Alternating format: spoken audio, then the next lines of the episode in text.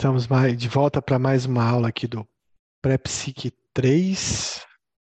Finalizando essa turma, lembrando que o Pré-Psique 4 continua em andamento. Quem perdeu a aula de ontem foi muito interessante. A gente está discutindo casos clínicos toda segunda-feira.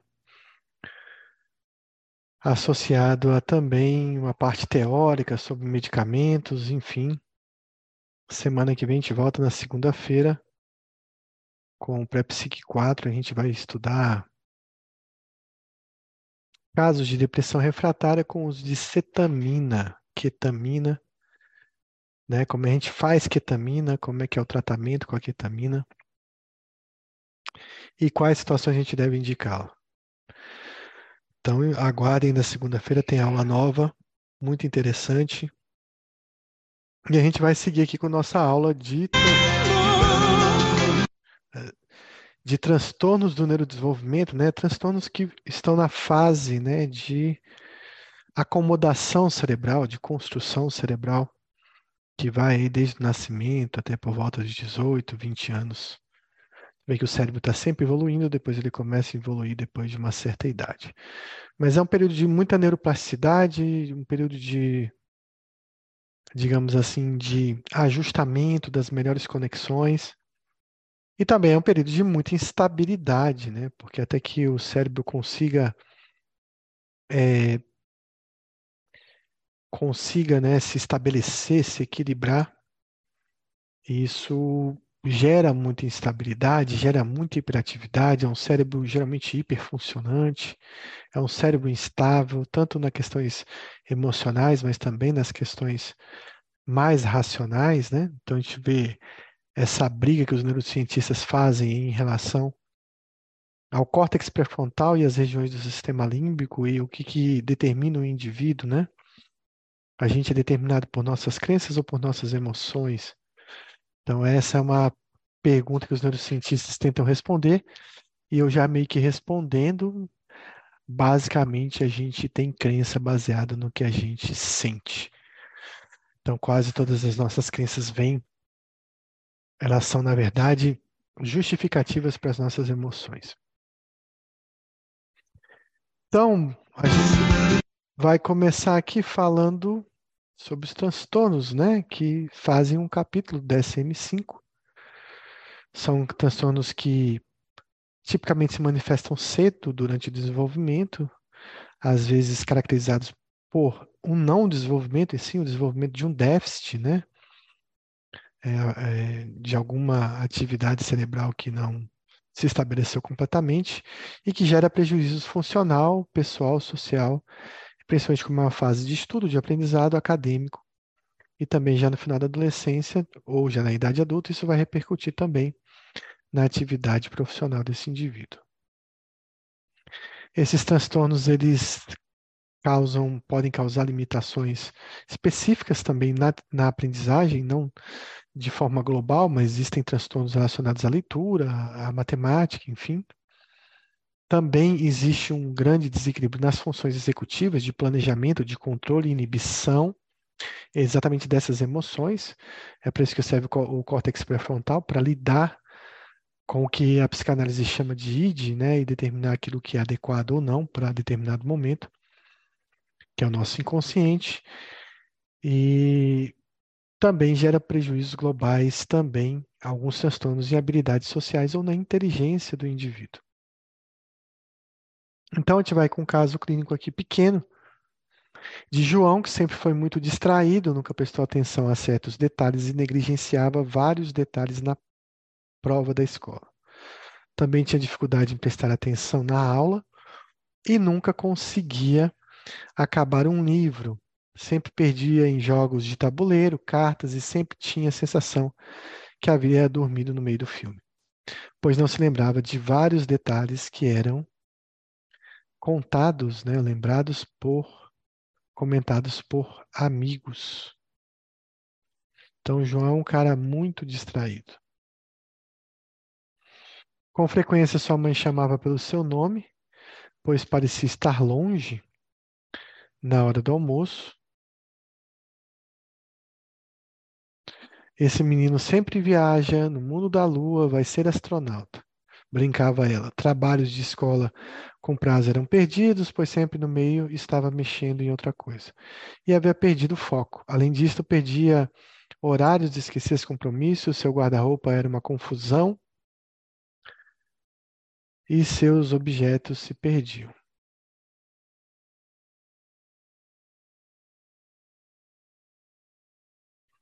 Ele evitava tarefas que exigiam muita atenção, esforço mental. Já perdeu documento, mochila, caneta, óculos. Na escola, quando era mais novo, na pré-escola, se remexia na cadeira, batucava as mãos e os pés e se contorcia na cadeira. Então, ele levantava da cadeira e andava pela sala de aula. Quando podia, escalava tudo o que via pela frente. Rodas de canto ou de contar histórias eram terríveis para ele. Seu pai dizia que ele tinha bicho carpinteiro. Não parava e estava sempre com o motor ligado. Falava demais e respondia tudo antes mesmo de ser perguntado. Comia prestações porque não tinha tempo para se sentar à mesa, interrompia os colegas, odiava filas e, e ter que esperar. Não gostava de televisão e de videogames. Tirava notas baixas e passava de ano com muita ajuda. Demorou a aprender a ler e tinha muita dificuldade em matemática. Em parquinhos parecia um escalador, quebrou braços duas vezes e quase foi atropelado uma vez. Então, qual é o diagnóstico para o caso? Né? Um caso fácil né, para a gente dar o diagnóstico aqui. O que, é que vocês acham que o João tem?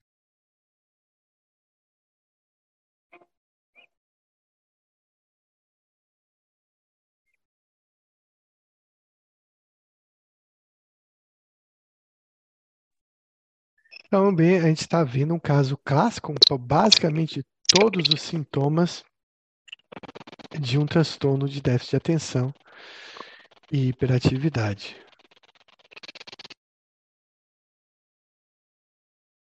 Então, a gente vai exatamente falar sobre esse transtorno. O déficit, transtorno de déficit de atenção e hiperatividade pode ter vários nomes, né? Porque é, você pode chamar de TDAHI, botando o I de impulsividade, né, que está dentro de um componente muito importante do TDAH, que é a impulsividade, a falta de controle e a desinibição que o paciente tem. Você tem um paciente que tem déficit de atenção, mas não tem hiperatividade, então se tira o H, mas ele é conhecido na prática como TDAH. E existe hoje uma moda de que todo mundo tem TDAH. Né? Então chega paciente para mim, ah, eu acho que eu tenho TDAH. Quantos anos? 30 anos. O que, que você é? Engenheiro. Como é que você foi na faculdade? Ah, minhas notas eram boas. Mas eu esqueço as coisas. Eu não consigo me concentrar. É, ou uma pessoa que chega dizendo que tem TDAH e que tem um histórico escolar brilhante, um histórico escolar, histórico, um histórico escolar bom, digamos assim.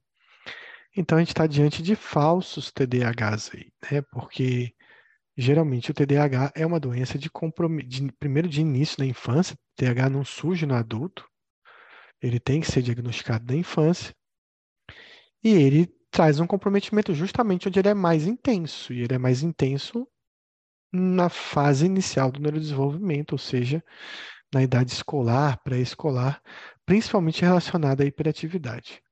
Então, a gente tem alguns sintomas cardinais para que a gente não fique taxando todo mundo de TDAH ou querendo dar ritalina, metilfenidato e agora o Venvance para todo mundo e fazendo falsos diagnósticos de TDAH. A gente tem um, uma série de diagnósticos diferenciais de TDAH, um deles é ansiedade, é um diagnóstico importante, bipolaridade é um diagnóstico importante, déficit intelectual é um diagnóstico diferencial importante.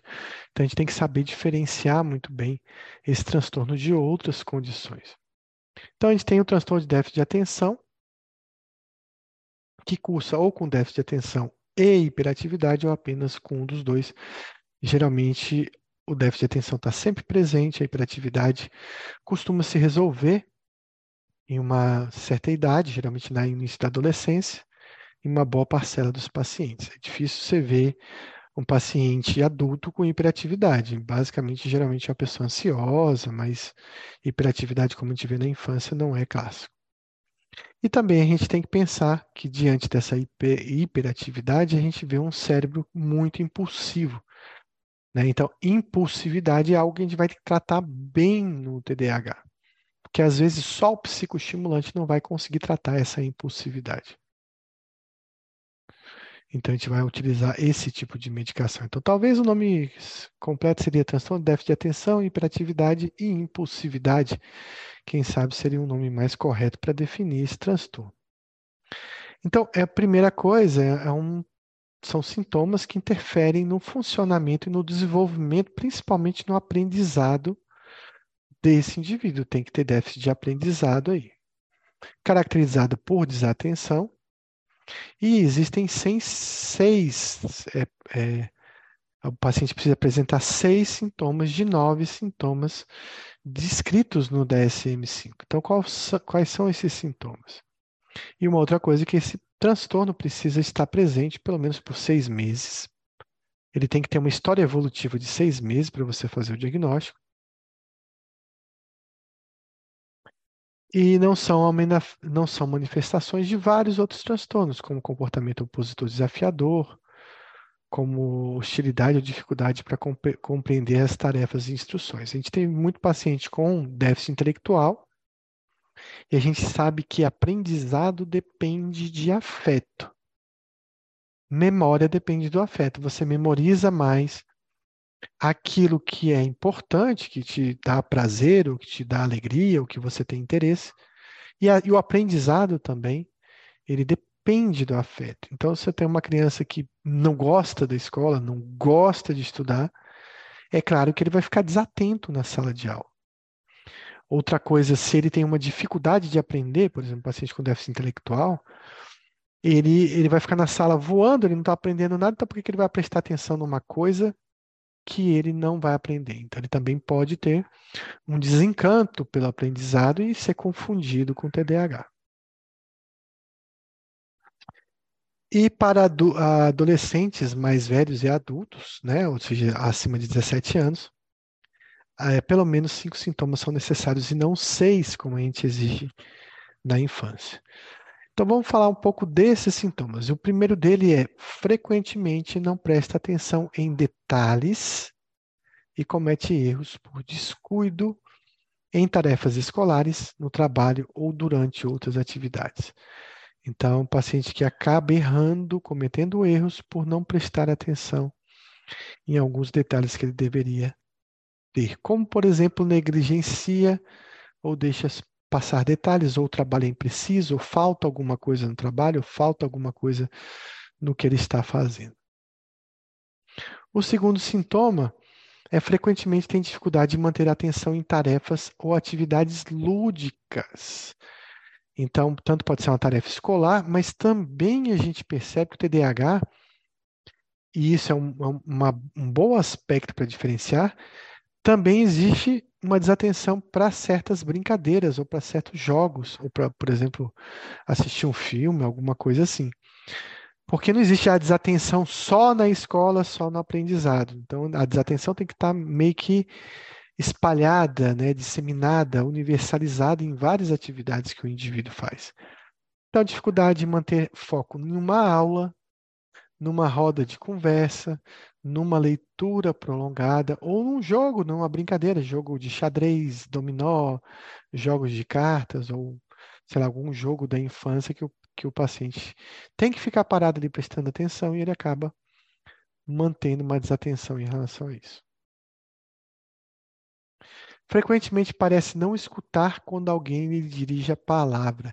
Então, isso é muito comum, você tem que ficar chamando alguém com TDAH mais de uma vez, ou pedindo para ele prestar atenção, porque parece que ele não está ali, parece até uma crise de ausência, né? Também é um diagnóstico diferencial aí, de repente, de uma epilepsia.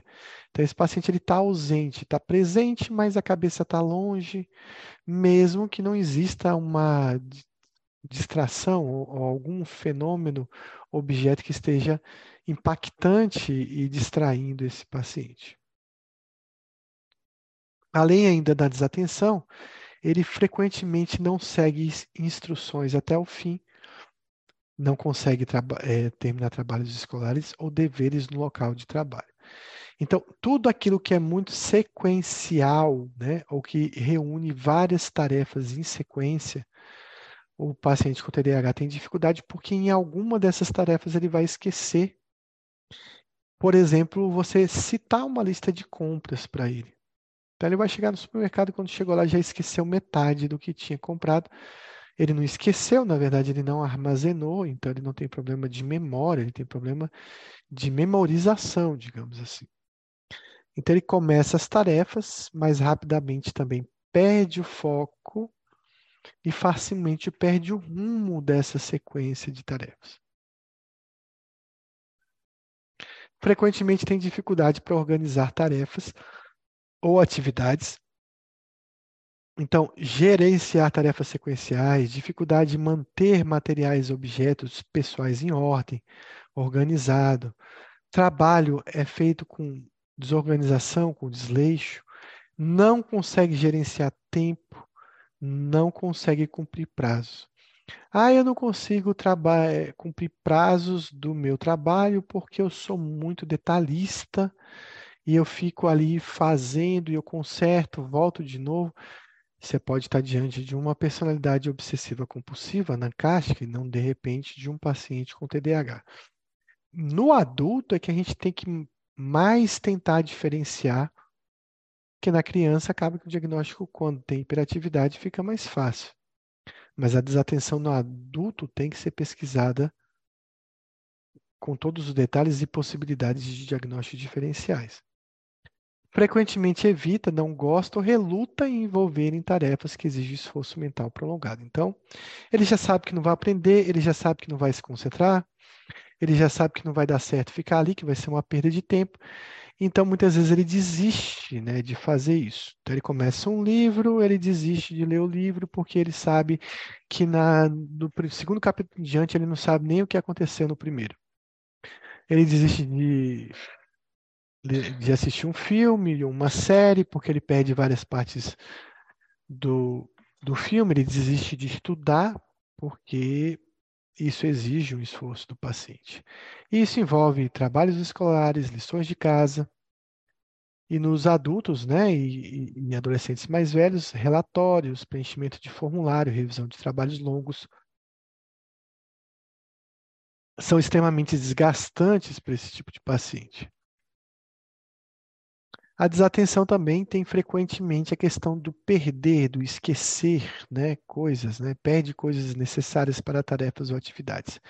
Perde a chave, perde a mochila, perde a caneta, perde o lápis, perde o óculos, perde o celular, perde documento, perde horário, perde datas, né? então muita e principalmente perda de objetos também é frequente é um paciente que com frequência é facilmente distraído por estímulos externos e para adultos e adolescentes, essa distração para crianças, geralmente a distração envolve mudar de foco de objeto. Então, a distração geralmente está externa ao cérebro desse indivíduo, né?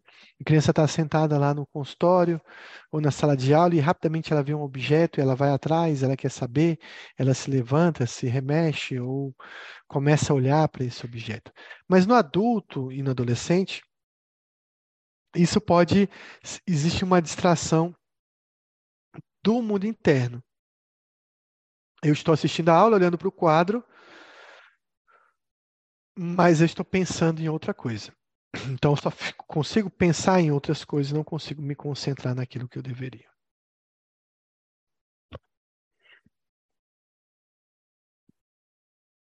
O outro sintoma, com frequência, é esquecido em relação a atividades co cotidianas, realizar tarefas, obrigações para adultos e adolescentes mais velhos, retornar uma ligação, pagar a conta, manter horários agendados, então, sempre existe um uma desatenção em relação a isso.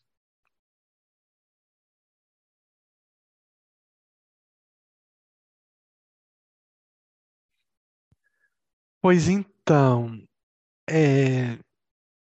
boa pergunta, Tino está perguntando aqui. Se adultos com muitos desses sintomas de desatenção, mas expert em jogos eletrônicos. Seria coerente com o diagnóstico? Alguns pacientes, eu já vi paciente com TDAH muito hiperativo, muito hiperativo, mas que conseguia parar um pouco, manter um hiperfoco quando se dava um celular, onde se dava um jogo, geralmente jogos com bastante movimento e agitação. Tem que saber a questão do interesse, né, do afeto que ele tem, aí respondendo sua pergunta, por essas outras atividades. Porque também a gente pode estar diante de um paciente que gosta muito de jogar, que quer passar o tempo inteiro jogando, e que quando vai estudar fala, ah, não consigo estudar. Aí leva para o neurologista, para o psiquiatra, ah, ele tem TDAH. Mas a gente tem que lidar com o desinteresse. Né? Porque muitas vezes essa questão de mau rendimento escolar ou mau rendimento no trabalho é por um desinteresse em outras atividades. Então, ele, ele tem que ter falha em várias atividades que também sejam lúdicas, ou seja, que também despertem interesse. No caso, eu jogo, jogo eletrônico, sou expert em jogo, mas eu devo gostar de alguma outra coisa na vida, né? De assistir uma série, de um filme, de conversar com os amigos. E também nessas atividades que me despertam interesse, eu também tenho uma desatenção. Então é possível sim esse diagnóstico, mas sempre pense em investigar o grau de interesse por atividades mais difíceis e como é o rendimento, mas também o grau de interesse por atividades que existe um certo interesse e mesmo assim o rendimento não acontece. Então aí talvez você faria o diagnóstico diferencial dessa maneira. A gente vai ver que muita gente quer ter TDAH e quer ser autista, né? É incrível. É muito comum eh, hoje em dia em pai de, pai de, pais de autistas, né? Então você tem um pai lá que de vez em quando ele é distraído, ele esquece as coisas, sei lá, perde coisas. Às vezes ele é um pouco desorganizado, desengonçado. Tem um filho autista. Não, o pai também é autista. A gente tem que fazer uma diferenciação muito grande entre o que é traço, característica, e o que é realmente um diagnóstico né? Se for por esquecimento de coisas, perda de objetos, documentos, eu tenho o TDAH mais grave que existe na face da Terra. Porque às vezes eu só não perco meus filhos no supermercado porque Deus protege.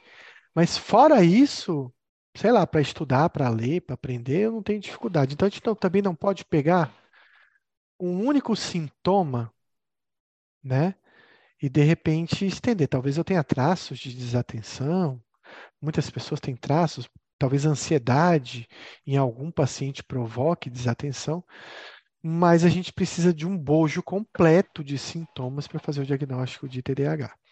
E aí, quando você está em dúvida, já adiantando alguma coisa que eu ia falar, a gente precisa dos testes neurocognitivos para fazer um bom diagnóstico, porque o teste neurocognitivo, ele simula todas as situações aonde provavelmente o TDAH vai se manifestar.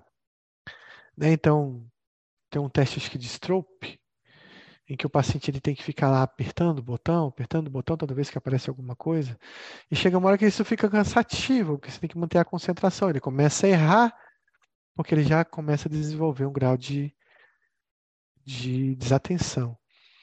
Então, é, o teste neurocognitivo ele é muito importante para dar, para não para dar o diagnóstico, mas para nos orientar. E aí, Tino, talvez esse paciente poderia passar por um teste neurocognitivo para você ter certeza, certeza ou de repente clarear mais uh, as coisas na sua mente em relação a esse diagnóstico. Agora, é, é importante dizer que o diagnóstico de TDAH se disseminou, tem muita gente que diz que tem e não tem, e disseminou-se também testes neurocognitivos de péssima qualidade. Então, assim, tem lugares que se eu pedir 10 testes neurocognitivos, os 10 vão vir TDAH. Ainda sugerindo a doença, porque essa não é a função do teste neurocognitivo. A função do teste neurocognitivo é mostrar o planejamento executivo, a habilidade visoespacial do paciente, a questão da atenção, da atenção dividida, da atenção sustentada. Então, ele vai fazer testes com funções cerebrais. Ele vai te dar um resultado, você vai analisar. Mas, por exemplo, um paciente com depressão, 39 anos. Uma depressão com bastante anedonia, com bastante fadiga. Vai fazer um teste neurocognitivo. O que, que vai ter? Muita desatenção. Aí eu vou escrever lá embaixo, TDAH. Um paciente muito ansioso vai fazer um teste neurocognitivo. O que, que vai dar? Muita desatenção, dificuldade de planejamento executivo. Vou dar o diagnóstico TDAH, então você tem que correlacionar o resultado com o que você está pensando para o diagnóstico do paciente. Em relação à hiperatividade, nós também temos seis de nove sintomas, e aí reúne tanto impulsividade quanto hiperatividade nesses sintomas. Então, nós temos aí também sintomas que têm que durar seis meses e não é manifestação de algum outro transtorno psiquiátrico, de uma dificuldade de compreender as tarefas como um déficit intelectual. Também a mesma coisa para adultos, eu preciso apenas de cinco sintomas para o diagnóstico. Então, o primeiro sintoma é frequentemente remexe ou batuca as mãos, os pés ou se contorce na cadeira.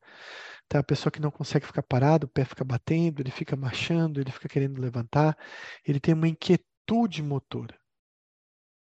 Outro sintoma de hiperatividade, frequentemente levanta da cadeira em situações que espera que permaneça sentado. Então, primeiro, essa angústia, essa hiperatividade, essa agitação psicomotora, mas uma desinibição, né, que vem da impulsividade. Então, sai do seu lugar em sala de aula, no escritório ou locais de trabalho, costuma ficar circulando, volta, senta, sai de novo. Então, essa é uma característica também desse transtorno. Vale, é importante dizer que o grau de impulsividade e de hiperatividade de uma criança, de um indivíduo, depende muito da gravidade desse quadro e de uma certa capacidade de controle. É comum a gente ver uma criança sentada na nossa frente, paradinha no consultório, e a mãe fala: Doutor, ele é o TAS, o TAS lá do desenho animado. Ele só falta girar sobre o corpo e subir o teto. Em casa, esse menino não para. Quando você vai ver, ele está escondido dentro do congelador, ele abriu o forno do fogão, ele sai correndo, ele quebra tudo, ele sobe em tudo que é lugar, ele não para na rua, no quintal, sobe em tudo que é árvore, pula o muro. Aí você fala: qual menino? Esse aí que está sentado na minha frente? E o menino está lá parado, sentado na sua frente. Aí você fala: ah, não, não pode, como é que o menino vai ficar sentado se ele é tão imperativo assim? Depende do ambiente onde ele estiver Depende do grau de controle que ele possa ter, ele pode sim ficar tranquilo dentro de um ambiente de consultório. Frequentemente corre ou sobe nas coisas em situações que isso é inapropriado. Então, também existe essa questão do, de adolescente, de, do, da criança, tem essa questão de escalar, subir, gosta muito de subir em árvore, em muro, em bicicleta, é fazer malabarismo com objetos, né? subir no banco da bicicleta, andar sem as mãos, e isso leva, muitas vezes, é uma criança que se acidenta, se machuca com mais frequência. No adulto, ele, o adulto geralmente vai ficar subindo em árvore, né? Mas talvez uma manifestação de hiperatividade no adulto que é mais rara pode ser, ser, uma, ser uma manifestação bem leve, talvez com uma sensação de inquietude. Com frequência ela é incapaz de brincar ou de se envolver em atividade de lazer calmamente. Então é uma menina que não gosta de brincar de boneca, de ficar ali fazendo casinha, ela gosta de jogar bola com os meninos, gosta de correr de de pega-pega lá, de pique-esconde, sei lá, de alguma brincadeira que exista atividade motora né, esporte, é, são as preferidas por crianças com TDAH. Com frequência não para, agindo como se estivesse com o motor ligado. Então, é uma criança muito, é, não só hiperativa na questão da agitação psicomotora, mas na questão da resistência também. É uma criança que não se cansa, que não para um segundo, que parece que nunca está cansada. Né? Então só vai tranquilizar quando dorme. Muitas vezes demora a dormir, acorda cedo e passa o dia inteiro elétrico de um lado para o outro. Então se sente desconfortável em ficar parado. É, no caso do adulto, por exemplo, em restaurante, em reuniões, e o, o indivíduo é visto como inquieto ou difícil de acompanhar.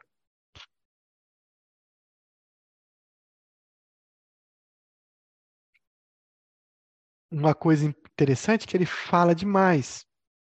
Né? Ele tem um taquipsiquismo, ele tem uma, uma, dificuldade de esperar a fala do outro, ele interrompe, responde antes da hora. Então, aqui, frequentemente deixa escapar uma resposta antes que a pergunta tenha sido concluída. A criança com TDAH, ela não para muito para conversar, ela não para muito para interagir com alguém, porque ele não tem tempo né? Ele não dá para parar, tem muita coisa para me fazer, tem muita coisa para me brincar. Então ele não vai parar para ter essa esse diálogo. Tem crianças com TDAH tão grave que gravíssimos, por sinal, que a mãe tem que alimentar a criança andando atrás dele, com um prato de comida na mão, dando na boca e ele andando pela casa toda porque não consegue sentar na mesa nem para fazer uma refeição. Então, aqui no caso da fala, né, ele termina a frase dos outros, não consegue aguardar a vez de falar. Frequentemente tem dificuldade de esperar a vez, então uma criança que não consegue entrar numa fila na, na pré-escola mesmo, ele vai criar confusão se tiver alguma brincadeira que alguém precisa esperar alguém fazer alguma coisa, ele com certeza vai se intrometer antes. E vai ficar instável em relação a isso.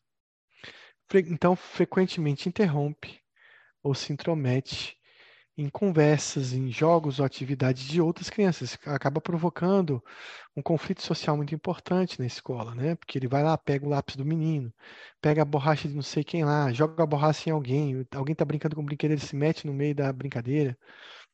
Então ele começa a usar coisas de outras pessoas sem pedir ou receber permissão, porque ele é muito impulsivo, né? Então ele, ele não vai ter freio, ele está desinibido e ele vai fazer isso. Em adolescentes e adultos, ele tem uma tendência a intrometer-se ou a assumir o controle do que os outros estão falando. Então, para que a gente faça o diagnóstico, pelo menos aí vários desses sintomas, pelo menos seis de desatenção, seis de hiperatividade, tem que estar presente antes dos 12 anos de idade. Né? Então, não adianta querer fazer diagnóstico de TDAH que só apareceu no adulto. Ou a história está mal contada, ou essa criança, esse adulto não teve TDAH na infância, ele não tem TDAH mesmo. Então, vários sintomas de atenção e hiperatividade estão presentes em dois ou mais ambientes. Né? Então, ah, ele joga muito bem videogame, na escola ele não consegue prestar atenção em nada. Mas em casa ele presta atenção em tudo, naquilo que é interessante para ele. Então, talvez aí existe um ganho, né? um ganho secundário desse paciente. E se esse paciente aí do videogame, o psiquiatra fala que ele tem TDAH e ele não tiver, ele vai, ele vai usar essa fala para justificar tudo que ele não quer fazer. Né? Então ele está lá jogando e a mãe fala: Vou te botar no curso de inglês. Ah, mãe, não bota não, porque eu não vou conseguir prestar atenção. E às vezes isso é um motivo para ele continuar ali jogando de repente. Então, cuidado com o ganho secundário. Então, isso se manifesta na casa, na escola, no trabalho, com amigos e parentes, é bastante frequente. Há evidências claras de que os sintomas interferem no funcionamento social, acadêmico ou profissional, ou de que reduzem a qualidade, principalmente lá na infância. Os sintomas não ocorrem exclusivamente durante o curso de uma esquizofrenia. ou outro transtorno psicótico, ou doença bipolar, transtorno do humor, transtornos dissociativos, transtorno de personalidade, intoxicação ou abstinência de substância.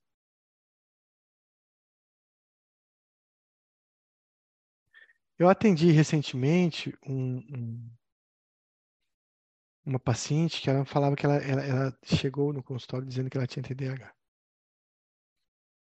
E aí são vários sintomas que ela tem relacionados a perda de coisas, dificuldade de concentração. E ela me contou uma coisa interessante que eu, eu não tinha assim ouvido, não é uma coisa que a gente ouve com muita frequência, dela dizer que na atividade sexual ela não conseguia se concentrar porque ela ficava pensando em outras coisas. Se distraía, por exemplo, está numa relação e está pensando que tem uma louça para lavar depois do jantar, ou que amanhã tem um boleto, etc. Então, vocês vão pensar o seguinte: pô, é, é, existe um grau de desatenção que até atividades muito prazerosas o paciente se desconcentra da atividade. Vocês acham que isso é TDAH?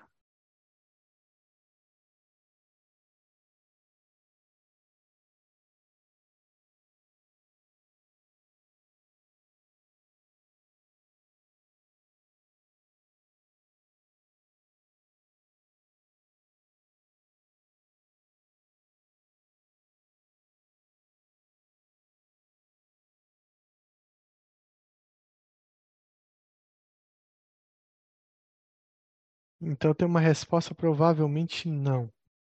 Ela tem outros sintomas de desatenção, ela esquece coisas, ela falha em, em projetos, tem erros em detalhes.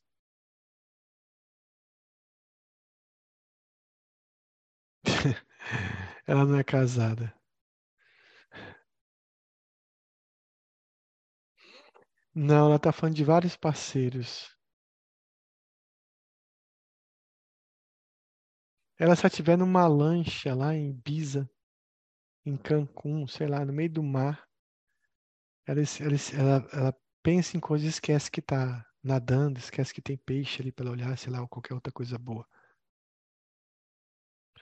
O que, que vocês perguntariam para ela para fazer um diagnóstico diferencial de TDAH?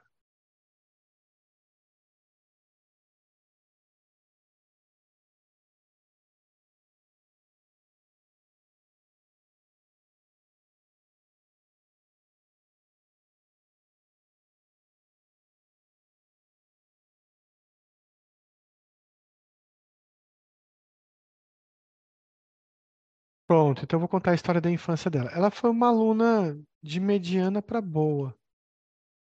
Não teve grandes problemas na escola, se formou.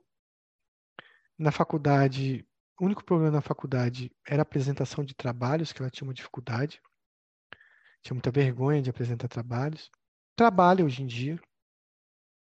Realiza até bem o trabalho dela, mas com, com esforço, né? A Luciana pergunta a idade, começou bem cedo, desde criança ela tinha essa desatenção. Mas ela consegue se recordar melhor na adolescência.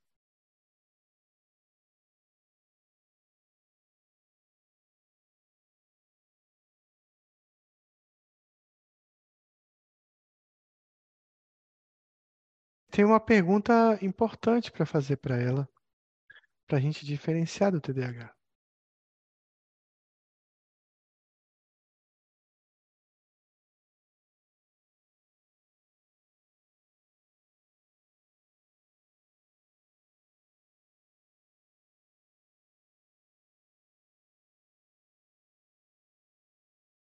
E até agora ninguém me perguntou.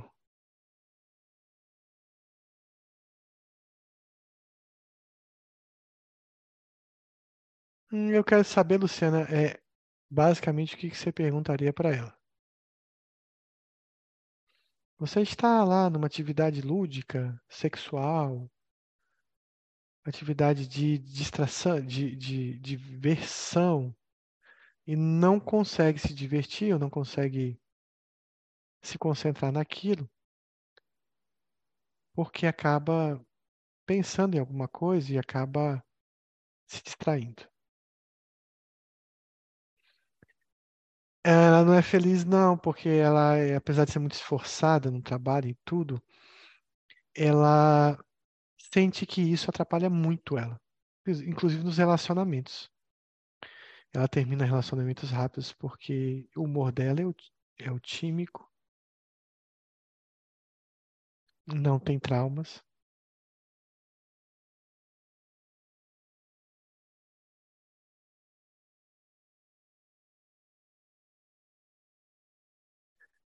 Não sei se ela tá apaixonada, mas ela acho que até desistiu de ter relacionamento. Ela tá mais preocupada com o trabalho dela e resolver essas questões do que tá apaixonada, Tânia. Não tem característica de borderline.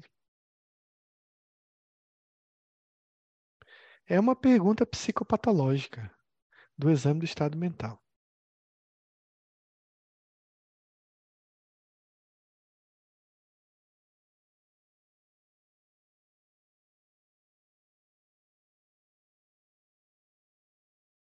Não, desatenta ela é.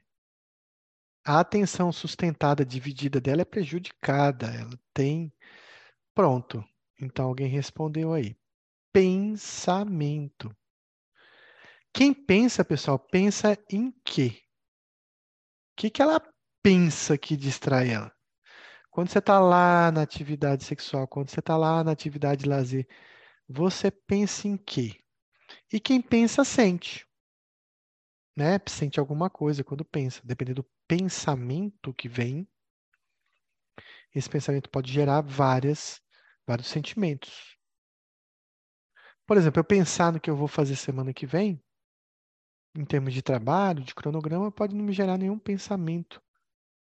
Mas se eu pensar que semana que vem eu vou dar uma aula importante para um grupo importante de psiquiatras que vão visitar, sei lá o quê, eu vou ter que demonstrar todo o meu conhecimento, eu vou pensar muito nessa palestra, nessa aula, e se eu não tiver muito seguro, esse pensamento vai ter, vai gerar um afeto. E esse afeto é de angústia, de preocupação.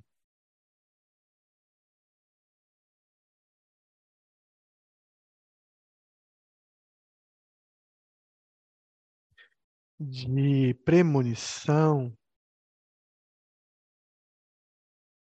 de ansiedade. Então, é, eu perguntei, o que, que você pensa quando você distrai? Ela só pensa em problemas.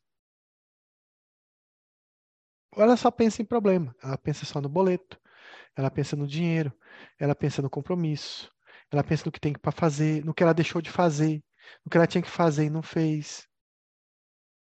Então, ela tem um transtorno de ansiedade generalizada bem grave bem grave. Porque ela falou assim, ó, na consulta ela falou assim, ó, você falou algumas coisas aí, eu estava tanto pens pensando tanto se eu vou melhorar, se vai dar certo esse tratamento, que eu repete aí de novo que eu não consegui entender o que você falou. Então, é um caso de tag bem grave, né, como a Natália colocou aí. É um caso de tag bem intenso que gera o quê? Uma desatenção muito intensa né? Porque para me manter o foco de alguma coisa, eu preciso estar tá com menos taquipsiquismo. Então, se eu tiver com muito taquipsiquismo, né? Se eu tiver com muito conteúdo de pensamento, de preocupação, de catástrofe, de coisas ruins que vão dar errado, de compromissos que eu tenho que fazer, eu não vou conseguir prestar atenção em nada. Mas ela jurou que veio na consulta dizendo eu tenho muita ansiedade e eu tenho TDAH porque eu não estou conseguindo estudar, não consigo aprender e está piorando e eu não consigo pensar em nada, não consigo me concentrar em nada. Então, tudo isso derivado de um transtorno de ansiedade. E nos adultos, talvez esse seja o principal diagnóstico diferencial. A gente recebe muito adulto com muita ansiedade e que vem queixando de atenção. Então, A tem 42 anos de idade, está internado em uma unidade psiquiátrica por dependência de álcool após ter sofrido um grave acidente automobilístico. Conversando com ele e com seus pais, foi colhida a seguinte história do seu desenvolvimento. Na pré-escola, há registro de brigas com colegas em decorrência de disputa por brinquedos, crises de birra quando contrariado e de oposição às regras. Era agitado, machucava-se com frequência, apresentou dificuldade para ser alfabetizado, e há relato de que no primeiro ano do ensino fundamental não conseguia permanecer sentado na carteira, conversava com colegas, não mantinha atenção na aula, não tinha interesse em estudar. Essa anamnese aí foi bem legal, né? O cara tá na UTI e alguém foi lá fazer a história psiquiátrica dele completa para tratar o fêmur fraturado. Mas que bom, pelo menos acharam bastante coisa na história. Então, ele ingressou no segundo ano, conhecendo as letras, escrevia seu nome, mas não lia.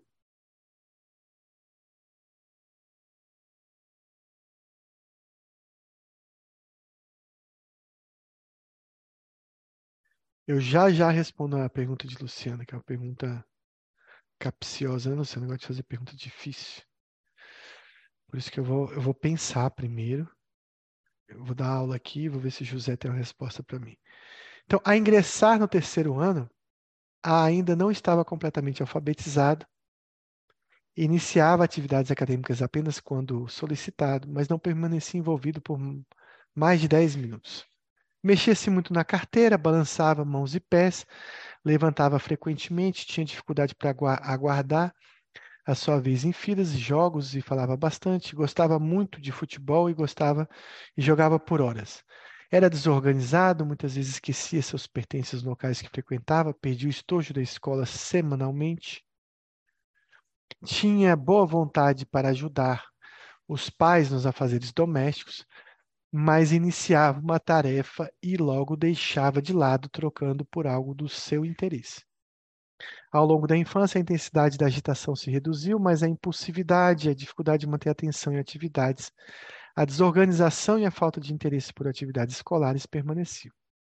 Os professores percebiam que seu rendimento acadêmico era aquém do seu potencial cognitivo. Então, isso também é uma coisa muito relevante no TDAH da gente pesquisar. A presença de déficit de atenção. Geralmente, a criança com TDAH é uma criança com inteligência normal, ele tem facilidade de aprender, desde que seja alguma coisa interessante para ele que ele consiga prestar atenção por 15 segundos. Mas ele aprende. Né? Então, existe uma discrepância entre capacidade de inteligência e o que se aprende. E o que não deixa aprender é a atenção mesmo. A partir dos 13 anos, aquilo que a gente chamava lá, né, em estou lembrando agora de paracoxidioidomicose, né, que tem uma, uma uma fala radiológica que é uma dissociação clínico-radiológica, né? Você vê o raio-x do paciente e pensa que ele está morto, né? Mas ele está lá conversando lá, lá fora, um pulmão completamente preenchido pelo paracoco e o paciente está lá tranquilo. Tem, aqui a gente também tem uma dissociação entre o que o paciente aprende e a inteligência a capacidade cognitiva que ele tem para aprender. A partir dos 13 anos de idade, passou a faltar às aulas regularmente e a utilizar tabaco e álcool, que é uma coisa relacionada à impulsividade do TDAH, que é uma facilidade de se automedicar com substâncias ou de ter muita impulsividade e não ter freio, é, inibição para a experimentação de drogas. Aos 14 passou a fumar maconha regularmente, deve ter dado uma maneirada na hiperatividade e na impulsividade, mas ele envolvia-se em brigas, em festas, quando estava muitas vezes alcoolizado. Apresentou um rendimento escolar muito ruim ao longo do ensino médio, sendo reprovado por duas vezes. Após completar o ensino médio, permaneceu por dois anos sem atividades fixas, envolvido na maior parte do tempo em festas e jogos de futebol. Frequentemente realizava pequenos trabalhos e iniciava, mas não concluía, cursos de curta duração. Permaneci inquieto, com dificuldade de esperar sua vez, impaciente, irritado, por vezes explosivo. De novo, a, a, a impulsividade falando. Tomava atitudes sem pensar. Tinha dificuldade de organização, de atividades, de planejamento. Sua noção de tempo era prejudicada. Então, com 22 anos, quando sua namorada engravidou de forma não planejada, passou a buscar empregos, nele permanecia por poucos meses, muitas vezes sendo despedido pois não cumpria horário, deixava de realizar determinadas tarefas, geralmente envolvia, que envolviam esforço mental ou por ser impulsivo, permanecia fumando maconha diariamente aos finais de semana, utilizava grandes quantidades de álcool. O consumo de maconha reduziu substancialmente a partir dos 30 anos de idade, mas houve um aumento do consumo de álcool, que passou a ser ingerido diariamente. Passou a apresentar períodos de até quatro meses de duração em que ficava mais irritado do que habitualmente, do que, que o habitual, verbalmente agressivo, anedônico, com dificuldade de realizar atividades habituais, pensamento de conteúdo negativo, envolvendo morte e insônia terminal. Durante esses períodos, a quantidade ingerida de álcool aumentava. Em um desses episódios, sofreu um grave acidente enquanto pilotava uma motocicleta. Então, ninguém tem dúvida que esse é um caso de TDAH, né? Com todos os sintomas, um caso muito bem descrito, né? Que tem todos os comemorativos de hiperatividade, de desatenção, de impulsividade, né, contando a história na adolescência, a história de consumo de substância, do próprio acidente, né, ter sido provavelmente provocado por desatenção. Vou ler então aqui a pergunta de Luciano.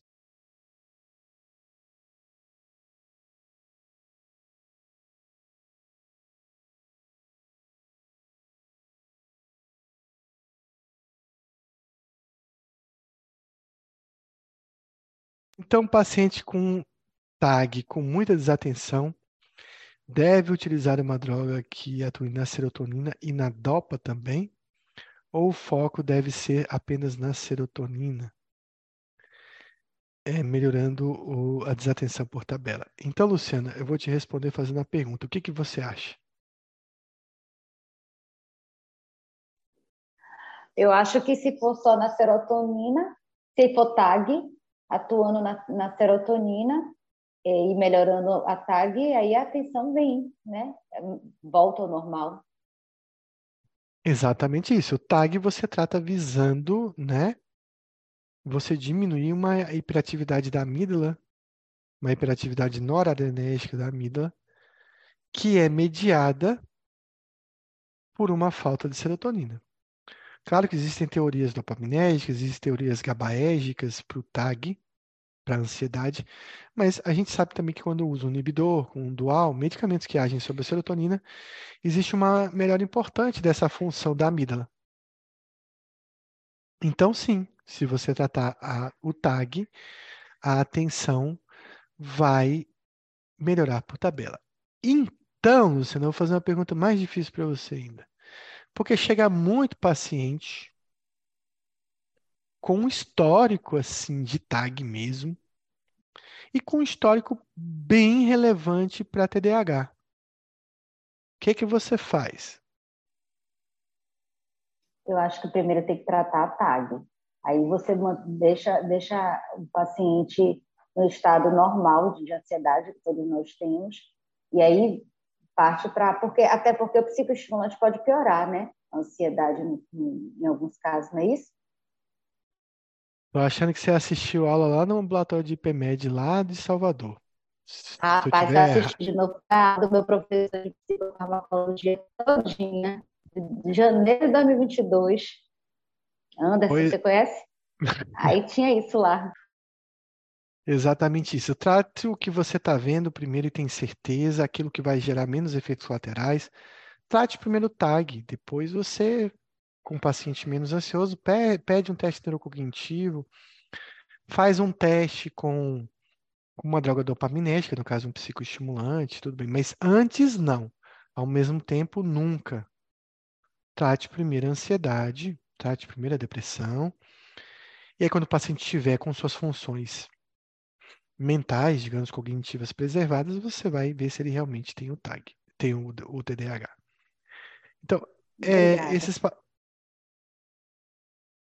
então, em relação à desatenção, ele tem dificuldade de prestar atenção em detalhes, cometendo erros por descuido, Dificuldade em manter a atenção em um foco por muito tempo, aquilo que a gente chama de atenção sustentada.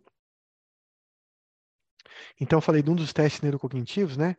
É, basicamente é mais ou menos assim: quando o paciente ouve um determinado estímulo, ele aperta a campainha. Então, é, passa numa tela lá letras e números. Toda vez que ele vê o número 8, ele tem que apertar a campainha, um botão, alguma coisa assim. Ao longo do tempo, ele começa a errar, porque ele já está perdendo a sustentação da atenção.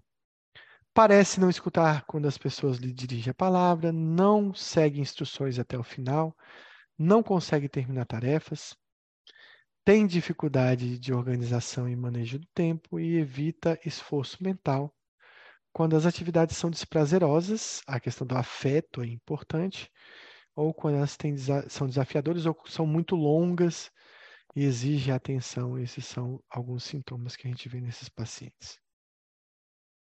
Além disso, dificuldade em prestar atenção em, em, detalhes, cometendo erro por descuido, que eu acho que é uma repetição. Esquecer com frequência combinações e atividades em sua rotina. Distraído por estímulos externos ou perde e extravia objetos com facilidade. Facilmente distraído por estímulos externos é o que a gente resume da desatenção de um determinado paciente. Esse paciente em questão tinha todos esses sintomas. Então, na hiperatividade e impulsividade, para a gente repetir, é frequentemente agitado, com mãos e pés, tem dificuldade de permanecer quieto. Terceiro, apresenta uma sensação de inquietude internamente. No quarto, tem dificuldade em envolver-se atividades de lazer que sejam mais paradas ou tranquilas. Cinco, sente-se com mais disposição que a média das pessoas, é uma pessoa com energia muito grande e fala em demasia. Olha, quando a gente vê o 5 e o 6, vocês pensam em quê?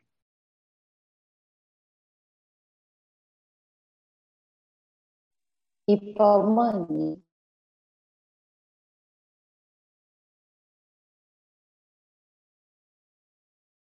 Cortou, Luciana, que você ia falar.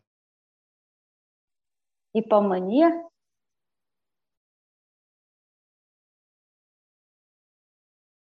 pensa nesse aumento da atividade relacionado a um quadro maniforme, né?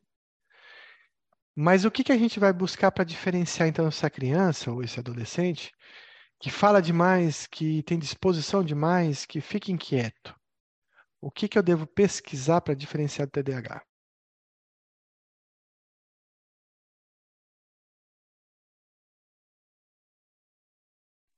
A eutimia?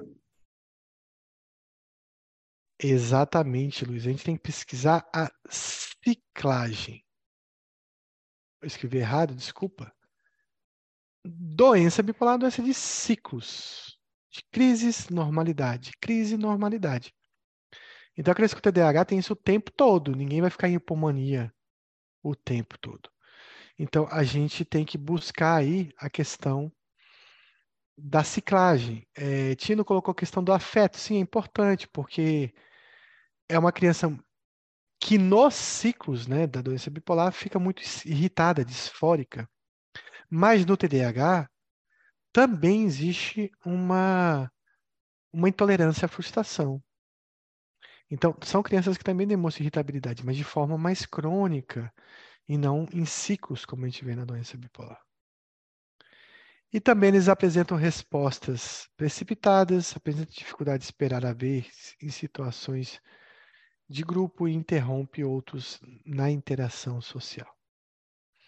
Então, a desatenção, existe uma divagação em tarefas, existe uma falta de persistência, uma dificuldade de manter o foco, uma dificuldade de envolvimento, uma desorganização e uma, um prejuízo na capacidade, né, na, na eficácia do indivíduo para realizar determinada tarefa. Aqui não é, na verdade, nem desatenção, desculpa. É, talvez a gente tenha falando mais da questão da impulsividade dele.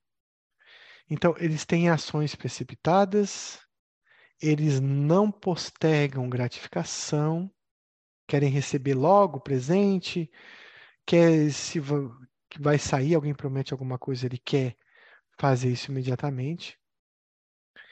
É, pode ter um dano aí sem premeditação dele ficar irritado caso seja contrariado, com potencial de dano para ele. Tem uma intromissão social, uma desinibição e um desejo de recompensas imediatas. Tudo isso faz parte da impulsividade, não da desatenção do paciente com TDAH. A hiperatividade em batucar, conversar em excesso, atividade motor excessiva, remexer, inquietude e um esgotamento né, dos outros com sua atividade. Ninguém consegue acompanhar ele e simplesmente ele cansa todo mundo porque não consegue parar. Então, existe vários tipos de TDAH, o tipo combinado, que é o TDAH clássico, o tipo só desatento e o tipo hiperativo impulsivo, que é mais difícil de encontrar na sua forma pura. Né? A forma desatenta é mais fácil de encontrar na sua forma pura. E eles especificam se existe remissão parcial, quando todos os critérios, é, nem, to, nem todos os critérios estão preenchendo nos últimos seis meses, e existe ainda alguns resumos, é, sintomas que resultam né, em prejuízo funcional. Então, para mim classificar se houve remissão ao tratamento, eu considero seis meses. Ou pode ser uma remissão total também. Também a gente pode especificar em TDAH leve, grave ou moderada, a depender da intensidade, e essa avaliação da gravidade é muito subjetiva, ela parte a partir da, ela está relacionada à questão do grau de prejuízo que o paciente tem com os sintomas. Então, a característica essencial é que é um padrão persistente, né, desse déficit, dessa desatenção que interfere no funcionamento do desenvolvimento. O que é persistente? Não há ciclos, não há períodos, ele é contínuo. O TDAH é uma doença contínua, que pode, claro, ter uma remissão na adolescência, em 50% dos casos, ou diminuir alguns sintomas na, na, no adolescente e no adulto. Vou voltar aqui. Tipo combinado. É aqui que eu vi. Que é o tipo combinado, que, é, que tem hiperatividade e desatenção. O tipo só desatento, e o tipo que tem só hiperatividade e impulsividade, mas não tem desatenção. Esse é muito raro da gente encontrar, porque quem é muito impulsivo e hiperativo não vai ter desatenção da mesma forma.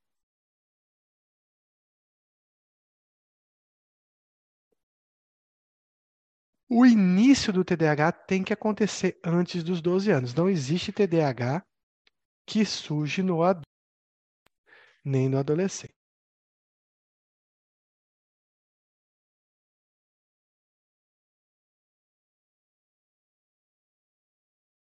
Então, o foco, pessoal, é perguntar dessa fase do paciente, da fase da infância. A gente tem que estar tá fazendo muitas perguntas para tentar entender esse indivíduo.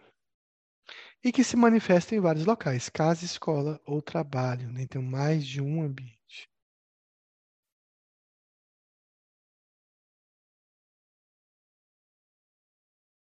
Uma coisa que pode acontecer é a variação da gravidade dos sintomas a depender do ambiente. Então, aquela criança com TDAH aqui, quando entra no consultório, ficam duas pessoas com TDAH, né? Você e, o, e a criança, né? Porque você não consegue prestar atenção no que os pais falam. Você só está preocupado se ele vai derrubar sua instante, pegar sua estátua, mexer na sua caneta, quebrar seu computador, subir na cadeira dar um salto, ficar no lustre girando ou qualquer outra coisa. Então, os pais estão falando e você está fazendo um diagnóstico com os olhos. Mas, dependendo da criança, do seu poder de inibição, ele pode ficar sentadinho, como eu disse. Então, o ambiente a gravidade dos sintomas podem é, favorecer um certo controle. Essas crianças têm, costumam ter atraso, atraso na língua, na, na questão da fala, ou do aprendizado né, da, da linguagem, também pode ter atrasos motores e principalmente atrasos na interação social. Eu lembro de um paciente que eu atendi num, numa unidade de saúde, que quando ele entrou, simplesmente ele passou debaixo da minha cadeira e da mesa dez vezes. Ele abriu a torneira, ele pulou na maca, e quando ele andava, eu tentava falar com ele, e ele não falava comigo, ele não conversava. Eu até pensei assim que ele tinha um grau de hiperatividade muito grande e fosse autista. Perguntei para a mãe se ele falava. E a mãe disse que ele falava muito pouco. Falava água, me dá tal coisa. Eram poucas frases, pequenas, meio que monossilábico a fala dele. Nesse mesmo dia, ele conseguiu quebrar a janela do consultório e fazer um corte enorme no, no braço que tinha que fazer sutura. não sei como que ele conseguiu quebrar. A gente estava desatento em relação a isso. E a gente passou metilfenidato para ele. Que isso é uma coisa que eu vou comentar no tratamento, mas que eu vou adiantar um pouco isso. É, o metilfenidato, a lisdexanfetamina, elas costumam agir muito rápido, na mesma hora. Não precisa de dias, não precisa de semanas. Às vezes, com uma dose, se a dose estiver adequada, você vê esse paciente melhorar. E ele voltou uma semana, duas semanas depois, usando metilfenidato, e a mudança era assustadora. Tanto que eu perguntei para a mãe se era o mesmo menino da, de duas semanas atrás que tinha quebrado o vidro da janela, até porque ele estava com um curativo, e ela disse sim, é ele mesmo. Então o menino sentou no consultório, ficou sentado o tempo todo, deu uma caneta e um lápis, ele passou a consulta toda desenhando. Santa Ritalina quando dá certo. A gente vai ver que alguns pacientes vão ser mais refratários a isso. E esses déficits não são específicos para que eu faça um diagnóstico de algum transtorno associado. São crianças com baixa tolerância à frustração, muito irritáveis, que têm uma labilidade emocional, aquela criança que chora quando é contrariada, que abre um berreiro, que fica agressivo. E existe no teste neurocognitivo um prejuízo muito importante da atenção, das funções executivas, e claro, quem não presta atenção não memoriza. E lembrar que o teste neurocognitivo não é diagnóstico, é um teste de auxílio. Na vida adulta, né, o risco está associado, além do TDAH ter um impacto funcional, e por ter um impacto funcional, ele acaba sendo um paciente muito impulsivo e um paciente com risco de suicídio aumentado.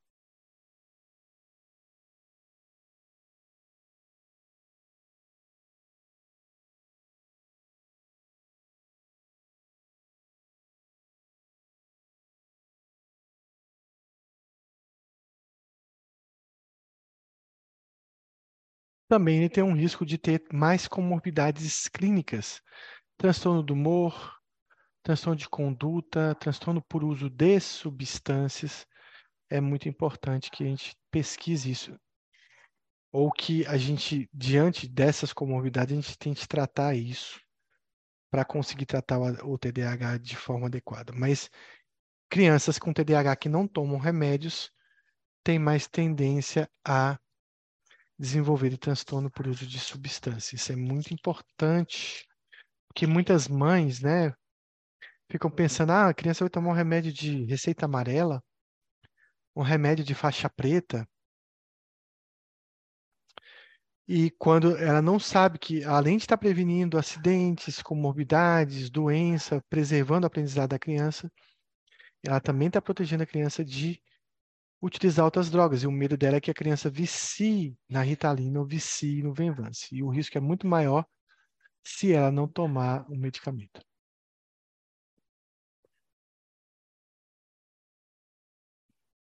Então, esses pacientes apresentam algumas alterações inespecíficas do eletrocefalograma. Também exames de imagem. Ele apresenta volume total reduzido na ressonância magnética e possivelmente um atraso na maturação cortical no sentido póstero anterior. Então, digamos assim, embora esses achados, né, não sejam diagnósticos ou patognomônicos. Existe uma questão genética importante, por exemplo, a questão do síndrome de, da síndrome de X frágil.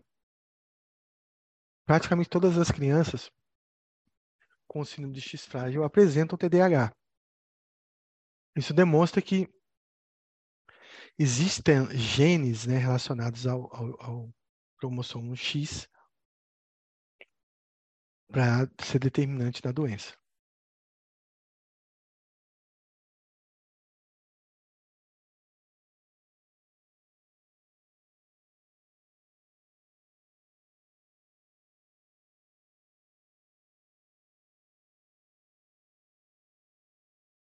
Ah, Luciana pergunta se a ressonância funcional é relevante para o diagnóstico de TDAH.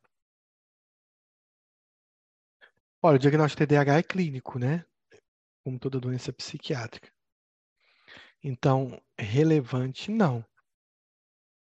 Talvez você existam algumas alterações inespecíficas que te oriente, mas não.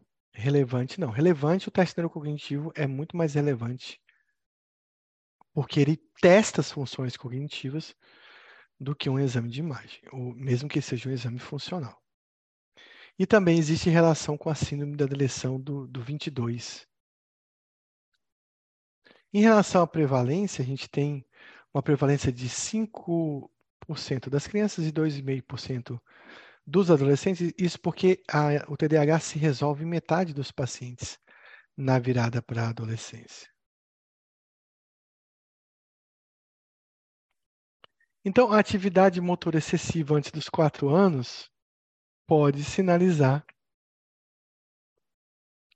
aí um TDAH, mas é muito difícil diagnosticar TDAH antes da idade escolar.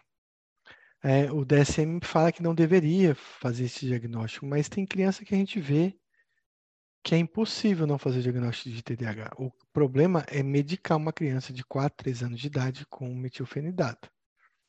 Aí você tem que ter mão, experiência, coragem para poder fazer esse manejo com o psicoestimulante.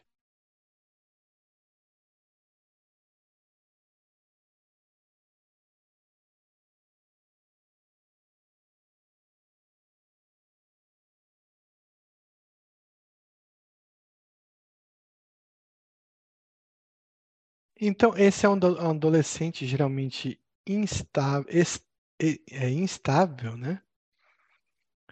É, que tem aí desenvolvimento de comportamentos antissociais, TDAH pode ser confundido com é, comportamento opositor desafiador, porque é uma criança e um adolescente muito impulsivo. Quem mantém o TDAH na adolescência mantém esse quadro de forma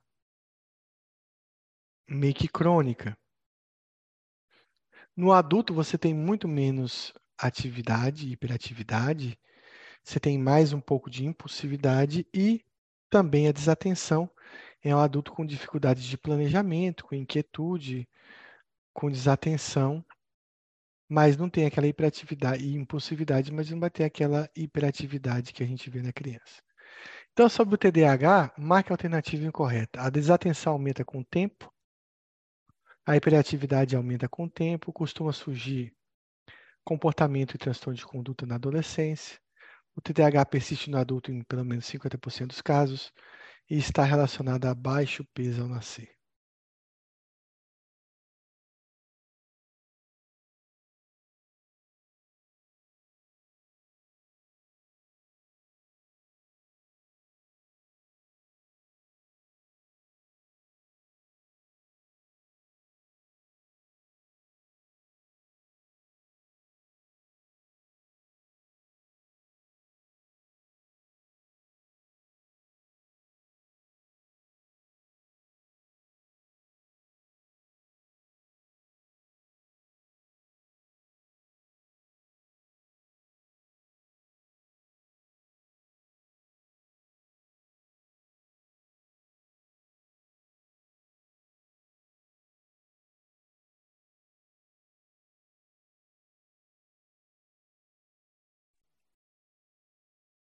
Então vamos lá, vamos responder. A desatenção aumenta com o tempo? Verdadeiro.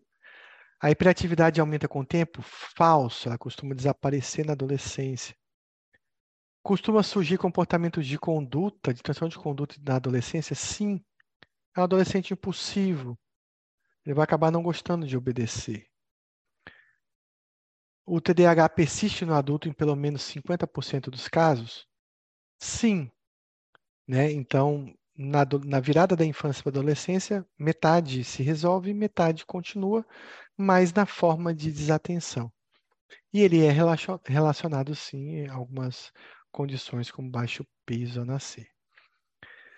Uh, outra pergunta para marcar incorreta sobre TDAH. Atrasos leves no desenvolvimento linguístico motor social não são específicos do TDAH, mas podem acontecer. Tem baixa tolerância à frustração, irritabilidade e labilidade do humor. Testes neurocognitivos não dão diagnóstico, mas ajudam na clínica, na, na, no diagnóstico. No início da idade da vida adulta, o TDAH está associado a risco de tentativa de suicídio e apresenta um encefalograma com aumento de ondas lentas.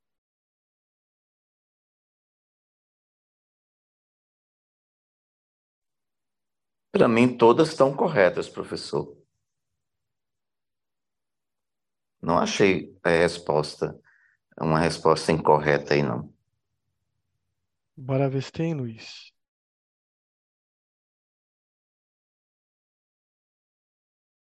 É, talvez a escrita, né?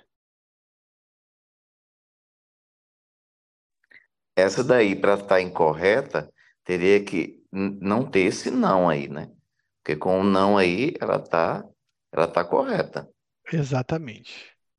Então, Luiz vai lá na prova da BP, ele vai acabar recorrendo em várias questões que lá estão erradas, né? Porque a BP tem isso também, a BP coloca questões erradas e você não consegue recorrer, né? Então vai a dica aí, Luiz. Sobre o suicídio um TDAH, ele não está relacionado a transtorno de humor, a desatenção, ao abuso de substância, a quadros de transtorno de conduta e não está relacionado a maior impulsividade. Qual dessas é falso, então? Letra B.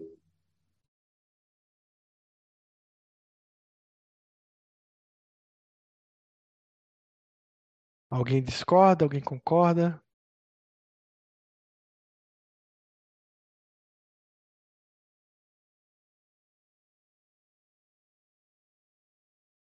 Então, o suicídio está ligado à depressão, ao uso de substância, a transtorno de conduta, a personalidade antissocial e a impulsividade que o paciente tem, mas não a desatenção em si. No TDAH tem volume encefálico total reduzido na ressonância magnética. Esse possivelmente a gente corta. Tem atraso na maturação cortical no sentido póstero anterior, embora esses achados não sejam diagnósticos. É ligado à síndrome de X frágil, atinge 2,5% dos adultos e atinge 10% das crianças com 6 anos. Letra E.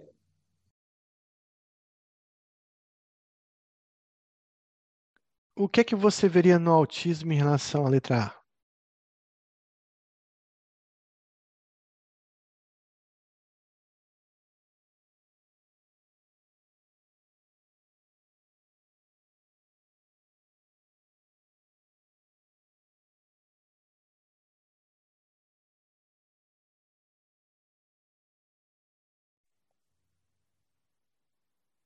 Seria o, o volume total que não estaria reduzido?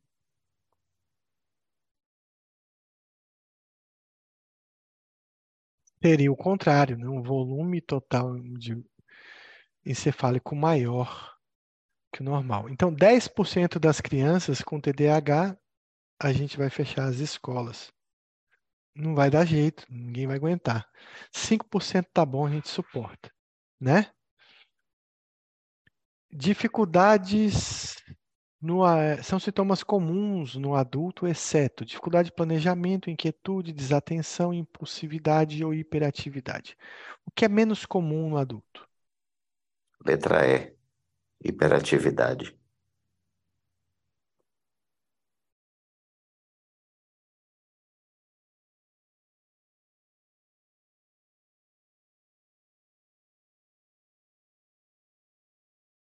Então a gente vai ver dificuldade de planejamento, a gente vai ver inquietude, uma inquietude mais motora, né, do que uma hiperatividade, um paciente que anda o tempo todo, que faz atividades o tempo todo, que vai subir na árvore, é mais comum na criança.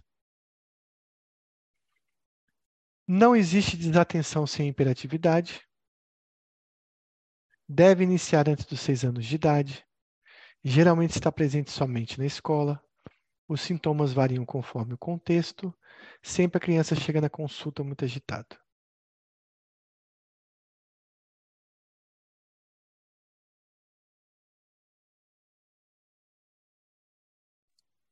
Letra D.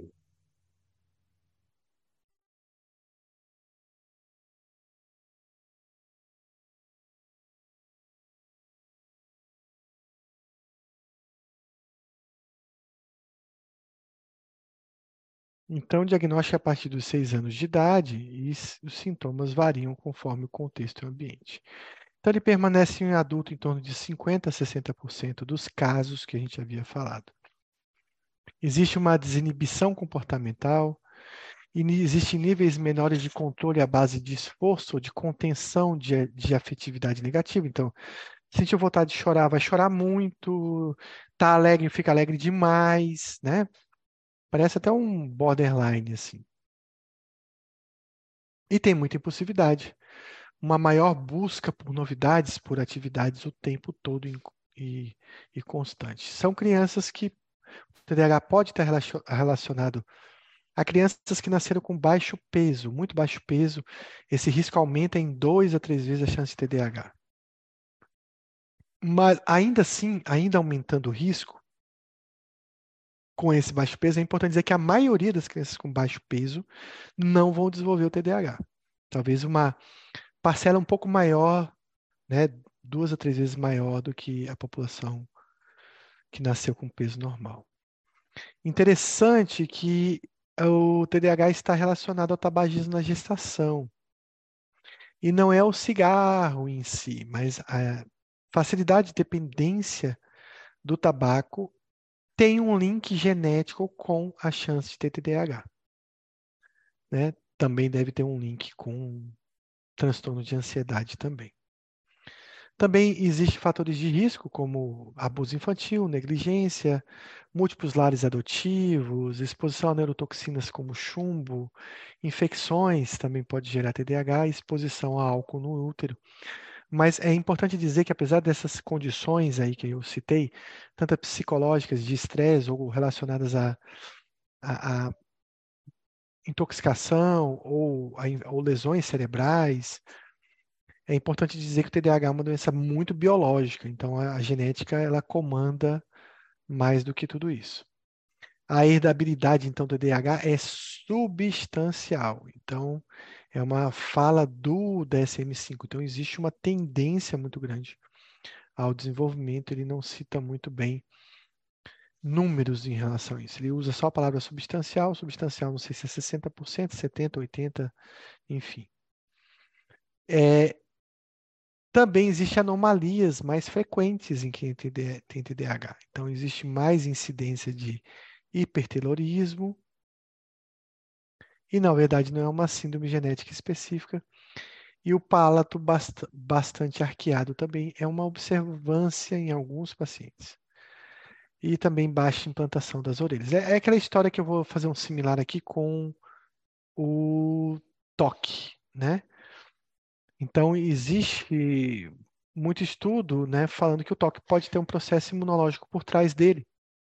E um desses processos imunológicos é a infecção pelo Streptococcus do grupo A de Lancefield, ou o famoso Streptococcus pyogenes, infecção que gera infecção de garganta, né, que gera amidalite. Então, existe uma conexão entre essas infecções e doenças de tics, como Gilles de e também com toque. Mas muitos pacientes com toque e Gilles de la não têm histórico de infecções crônicas ou recorrentes pelo Streptococcus. Então, pode haver uma correlação, mas não explica tudo, é a mesma coisa que a gente vê nas anomalias do TDAH. Também o padrão de interação né, familiar no começo da infância provavelmente não causa um TDAH, aquela história de que a mãe, a família, a avó é que provocou a doença do menino. Do menino porque TDAH é mais frequente nos meninos que nas meninas, a taxa é o dobro das meninas. Quando você vai na adolescência, essa taxa diminui um pouco, mas o adolescente do sexo masculino continua sendo é, um, pouco, é um pouco maior. A desatenção é, no adulto já prevalece mais na mulher, né? Então, assim, a mulher tem mais tem uma desatenção mais frequente e intensa do que o homem. Então, é um histórico de vida de fraco desempenho escolar, de sucesso acadêmico reduzido, de uma certa rejeição social. Vocês têm mais um.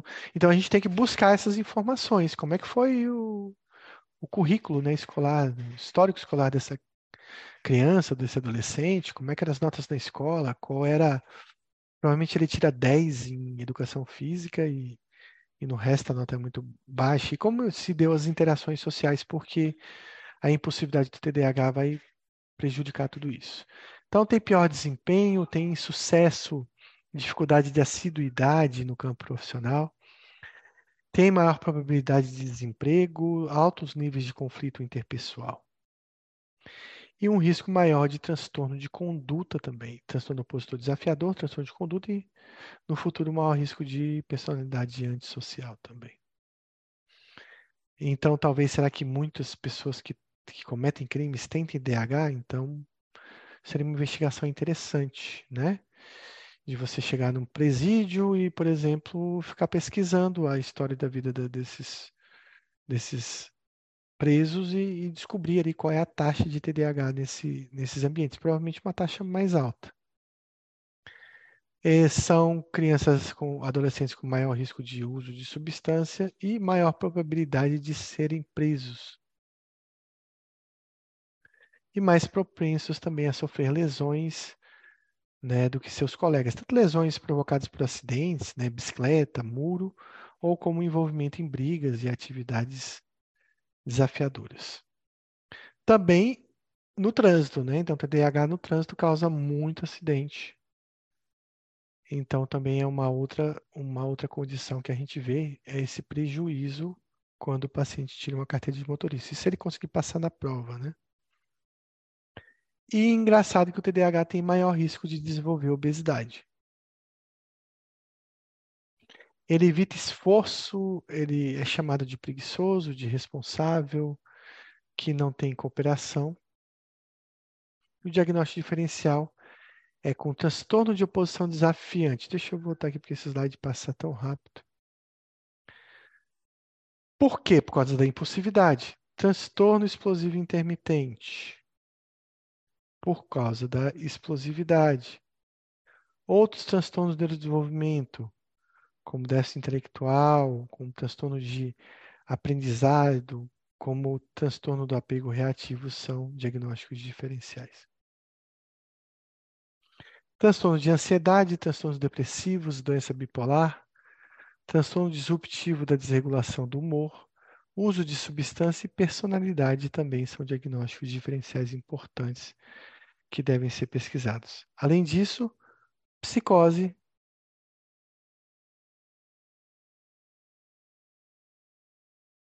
Vixe, está passando tão rápido. Sintomas de TDAH induzido por medicamentos e transtornos neurocognitivos são diagnósticos diferenciais.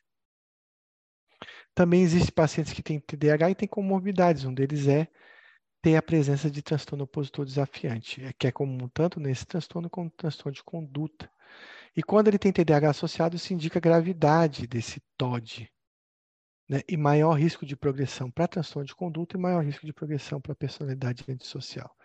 Então, 50% dos pacientes preenchem um diagnóstico para TOD associado. Isso na forma combinada. Quando a gente fala da forma mais desatenta, que é uma, uma criança que não é tão que não tem hiperatividade, essa taxa de oposição desafio diminui. Então, voltando ao slide anterior, se ele tiver hiperatividade e muita impulsividade, ele tem mais chance de ter TOD. Se ele for só desatento, essa chance diminui bastante. A mesma coisa no transtorno de conduta, 25% tem mais chance de desenvolver transtorno de conduta na forma combinada. E também transtorno disruptivo da desregulação do humor. Eles podem ter sintomas de TDAH, o inverso não é verdadeiro. Nem todo mundo que tem TDAH vai ter uma desregulação do humor, vai ter uma, dis uma disforia e uma explosividade. E 50% dessas crianças com TDAH têm sintomas de transtorno disruptivo da desregulação do humor. Então, o afeto varia muito.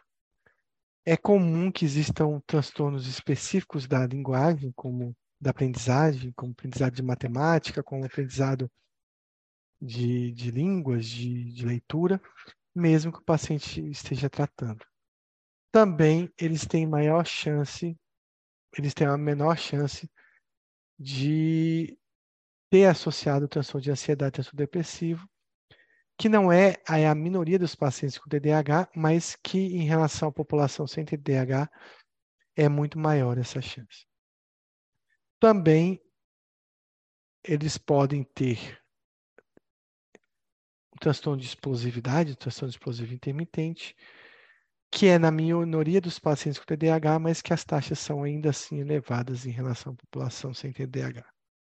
E também eles podem ter risco de usar substância na sua minoria, mas uma taxa bem mais elevada que a da população sem TDAH. E além disso, personalidade antissocial e outros transtornos de personalidades são comuns, são comórbidos do TDAH, principalmente sendo identificados na idade adulta. Também a gente vê uma associação com toque, com transtorno do espectro autista, com déficit intelectual.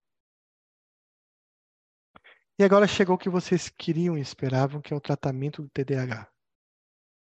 Então, qual a primeira linha que vocês acham que é o tratamento para o TDAH?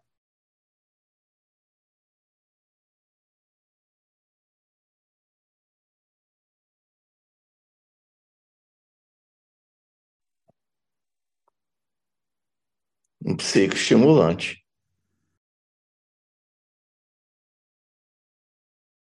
Sempre um psicoestimulante. Muito bem. Aonde você não usaria um psicoestimulante no TDAH?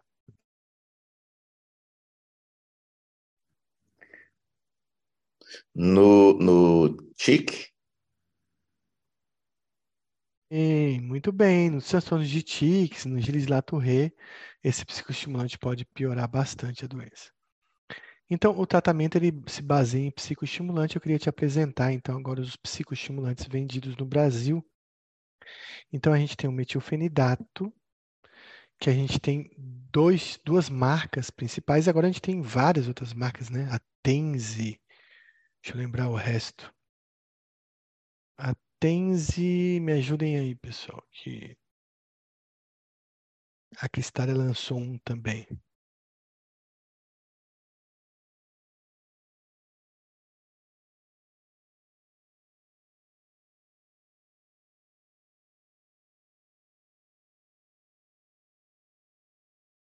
O Medato, a Tenzi, obrigado, Tino, a questão do, do próprio metilfenidato em genérico, né?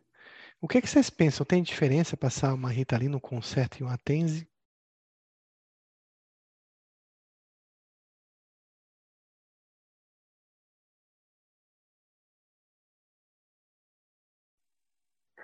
O, o, o Concerta só tem é, é, liberação prolongada. A Ritalina tem liberação lenta e liberação prolongada. Mas você acha que tem diferença eu passar Medato e Ritalina para um paciente? Você acha que vai dar alguma diferença?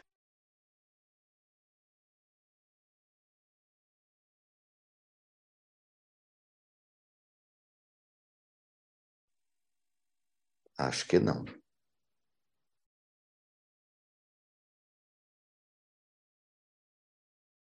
Alguém discorda que passar uma Tens e uma Ritalina dá uma diferença?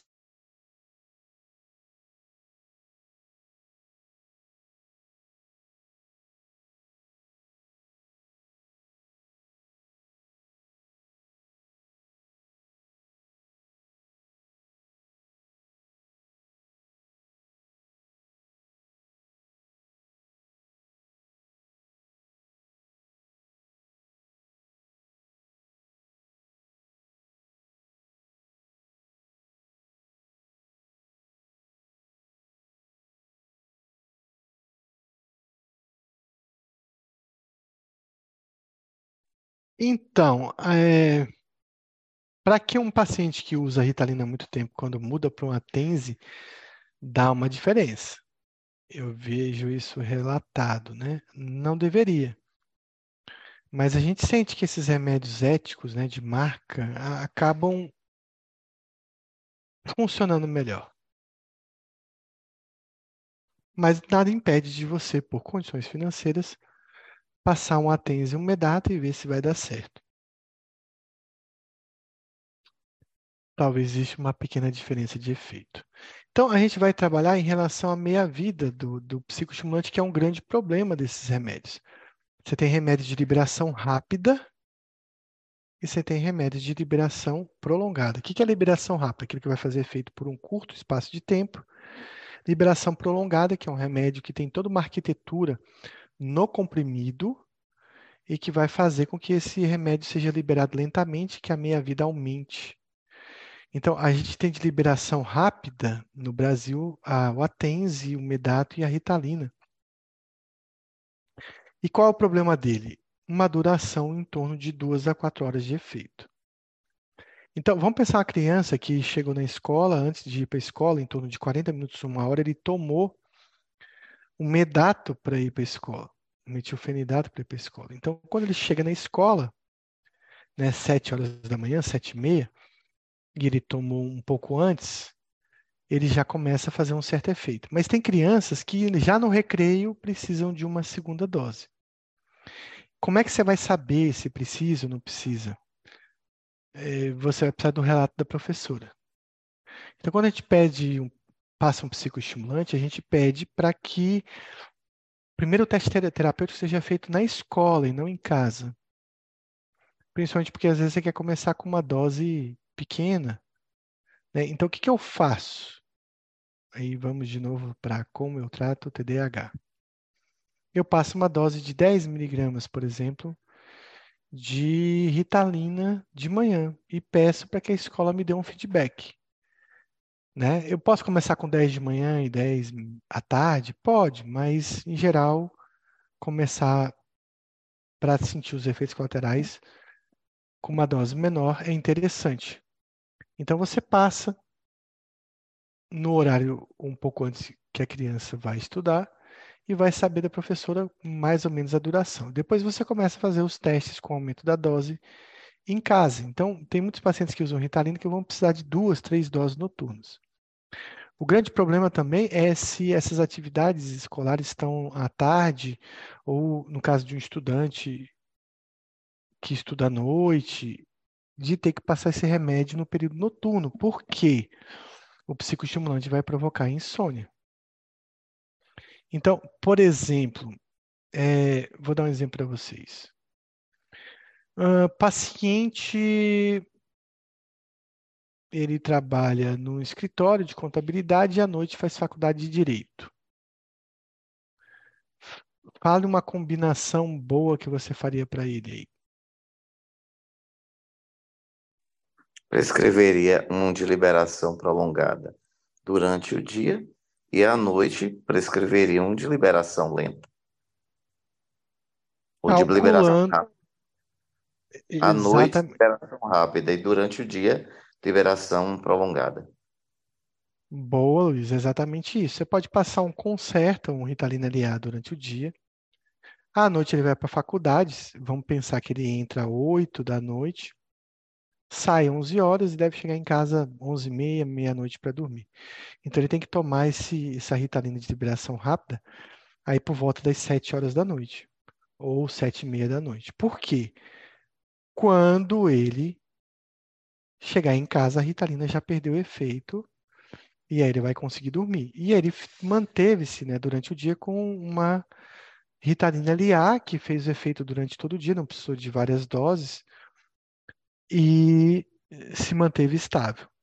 Lembrando que a minha vida é de em torno de quatro a de duas a quatro horas, mas tem pacientes que relatam sentir por seis horas. Eu já vi paciente dizer que durou uma hora. Então, isso é muito individual. Bom, então, meia vida rápida, ele tem um efeito que dura em torno de 3 a 5 horas quando você dá uma dose de 10 miligramas. Se você der doses a mais, a meia-vida vai continuar o mesmo tempo. Então, a Ritalina, que é uma marca muito importante, antiga, ela tem a de liberação rápida que dura 3 a 5 horas e de liberação prolongada, que a Ritalina LA, que eles dizem que duram 8 horas. Eu chutaria de 6 a 8 horas. Né? Tem pacientes com LA que falam que dura só 6 horas. Mas eles prometem até 8. Então, eu posso combinar Ritalina de liberação rápida e prolongada? Sim, exatamente isso. Eu tenho um paciente que ele toma Venvance. Estou falando de combinação de Ritalinas. É possível, o Luiz citou um exemplo aí. Mas eu tenho paciente que toma Venvance. E aí ele me fala assim, e ele toma Venvance e Ritalina. Então, é, eu tenho um paciente que ele é expert em regular os psicoestimulantes dele. Então, se ele está no sábado de manhã, tem uma atividade de aula da escola dele de inglês, ele toma uma ritalina normal. Mas à tarde ele quer descansar, ele quer tocar guitarra, que ele é guitarrista, ele quer, sei lá, sair com a esposa, ele não toma nada. Né? Ah, ele vai dirigir para algum lugar, ele toma uma ritalina normal. Ah, ele vai para o trabalho de segunda a sexta, ele toma Venvance. Então, existe essa possibilidade de combinações de psicoestimulante, a depender da vida do paciente, você pode fazer esses ajustes, não tem problema nenhum de você misturar metilfenidato e dexanfetamina. Você não vai conseguir esse efeito curto quando o paciente quer, só dando é, desvenlafaxina para ele. E agora eu vou fazer uma pergunta muito importante. É, esse meu paciente, ele no sábado, quando ele quer descansar, quando ele quer dormir, ou vai fazer uma atividade lúdica, e até por questões financeiras, ele resolve não tomar o Venvance nesse dia. Tem dia que ele não toma nada. É, o que, é que vocês acham do paciente tomar Ritalina ou Venvance de, de conforme a atividade, ou se o uso mais adequado deveria ser um uso crônico? Ou seja, todo dia. Ou a gente deve fazer feriado no final de semana, nas férias, num feriado grande? Acho que deve ser de maneira contínua. Então me explica por quê.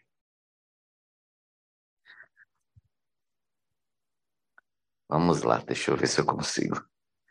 É... Talvez pela neuroplasticidade do uso contínuo. E isso vai melhorar o quê?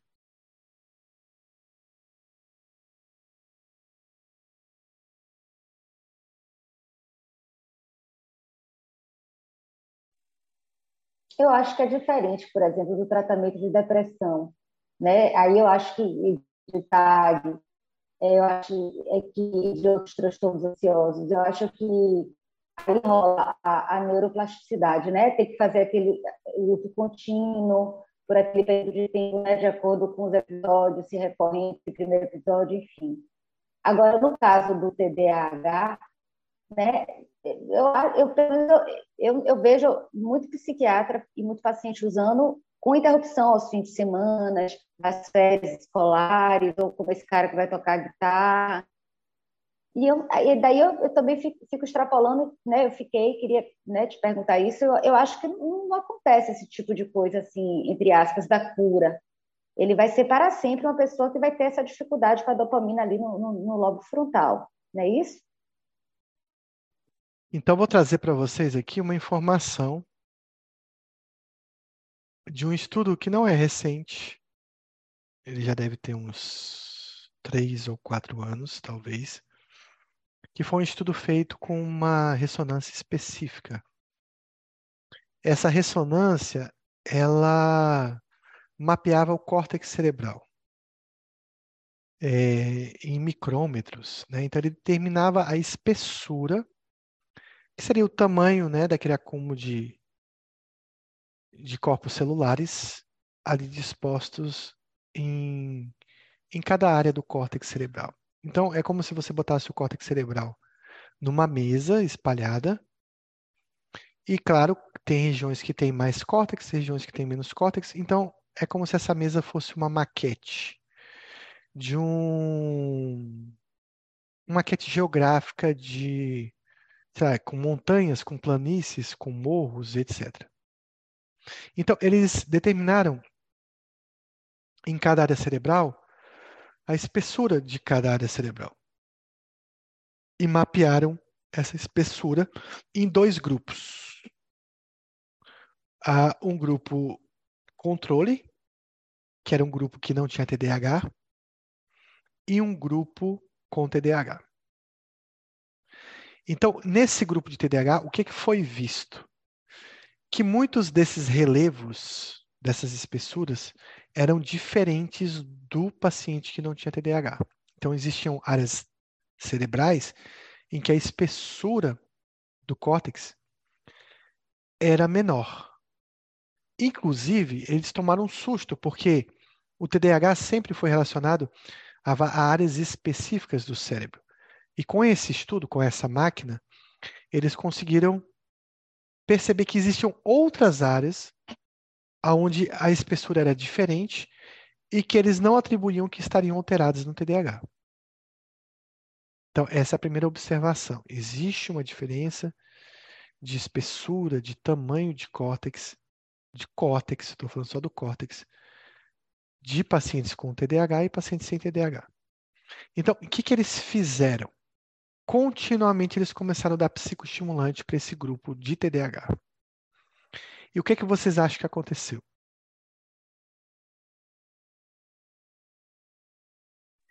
Pela sua entonação, a neuroplasticidade? Melhorou a neuroplasticidade. O córtex estava mais pronunciado no nas pessoas que estavam recebendo uso contínuo do, do psicoestimulante. O que houve tá foi. Certo, eu errado.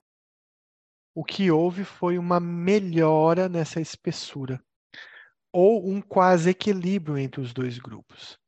Então, eu posso dizer que no grupo que tomou o psicoestimulante, ele igualou o tamanho do córtex em relação ao grupo controle. Isso significa que, por mais que o psicoestimulante tenha um efeito de meia-vida ali delimitado, ele está mexendo na neuroplasticidade cerebral. Isso pode significar que as interrupções, e isso ainda é um questionamento, que as interrupções podem diminuir a neuroplasticidade.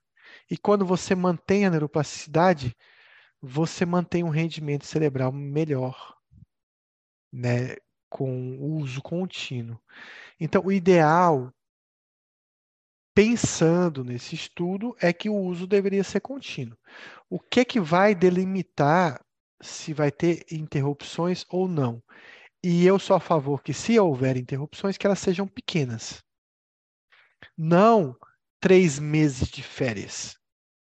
Mas, sei lá, um final de semana, uma parte do final de semana, um dia que o paciente não quer ter, ou por manejo de efeitos colaterais, mas ele deve tentar tomar o psicoestimulante de forma mais equilibrada e contínua.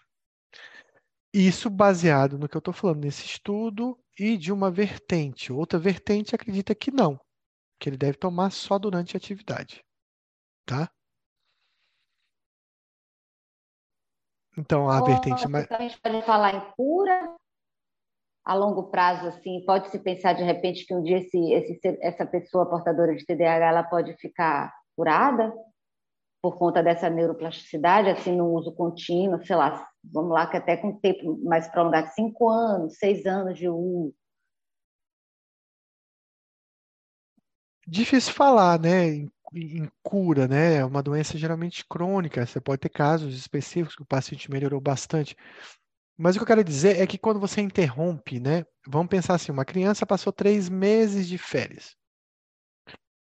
Passou três meses sem tomar metilfenidato. Talvez quando ele voltar para a escola, os primeiros meses de psicoestimulante não tenham um rendimento tão grande, tão bom, quanto se ele tivesse tomado metilfenidato nas férias. Então, na sua opinião, professor, na sua vivência, é, essa criança tomaria, mesmo nas férias, a, a, a medicação. É isso, né? Sim, talvez não com a mesma frequência da ou na mesma dose alta do período escolar, mas o ideal seria que tomasse o psicoestimulante de forma contínua. Até porque você não está só prevenindo é, desaprendizado ou, ou, falta de aprendizado, né? Pensando na escola, mas está prevenindo acidente, você está prevenindo impulsividade, você está melhorando a interação social, você está melhorando as atividades lúdicas de prazer, né, de, de diversão desse paciente. Então, de certa forma, sim, teria um benefício em relação a isso. O que e vai... o cara da guitarra, Anderson, que, que não quer usar é por quê? Ah, por exemplo, no sábado à tarde ele quer dormir. Se ele tomar um Venvança, ele não dorme. Hum. Ele quer tirar um cochilo com a esposa, ele quer assistir um filme. Aí, se ele for assistir um filme, ele toma uma ritalina, sabe? Então, ele consegue. E outra coisa, assim, a questão financeira, porque o remédio dele é o Venvance. A ritalina é um remédio acessório. Então, às vezes, por questões financeiras, ele vai meio que combinando para não ter que tomar o Venvance o tempo todo. Então, também isso acontece. É, Tino pergunta: modafinil associado seria seguro e interessante? Então, modafinil é uma, um remédiozinho chinfrim, digamos assim, para TDAH, né? Funciona muito pouco como psicoestimulante. Está lá numa, numa linha bem abaixo, na terceira, quarta linha de tratamento. Talvez um paciente tenha muito efeito colateral ao psicoestimulante, uma alternativa aos efeitos colaterais, mas a resposta dele na atenção não é tão boa quanto dos psicoestimulantes. Não, é muito aquém dos psicoestimulantes. O odafinil, eu vejo ele como uma droga que pode ser usado em algumas condições. Eu vou citar aqui, vou escrever as condições que eu acho que o modafinil é, estaria bem indicado, já que vocês citaram ele aqui. Então, primeiro, TDAH, uma indicação bem ruim. Segundo, o que vocês indicariam modafinil?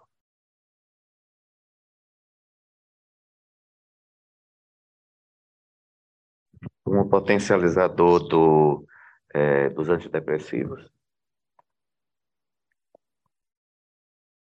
Muito bem, Luiz. Ele é um potencializador de antidepressivo. E Tino completou aqui com hipersonolência. Pessoas que têm muito fadiga, muito cansaço, ou um transtorno de hipersonolência. Ele também é utilizado na narcolepsia, né? transtornos relacionados ao aumento do sono, aumento da fadiga, síndrome da fadiga crônica. Ele também é muito bom para outra condição que vocês não falaram aí.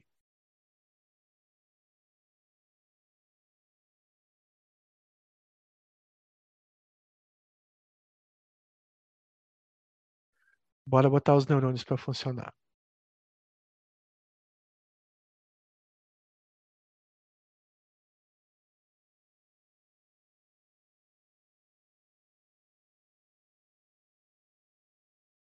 Então, Tina, eu prefiro usar só o metilfenidato em dose mais alta do que associar o modafinil. Ou se você está achando que o metilfenidato não está dando conta, você utilizar a lisdexanfetamina. Mas tem uma indicação, tem duas indicações do modafinil que vocês não falaram.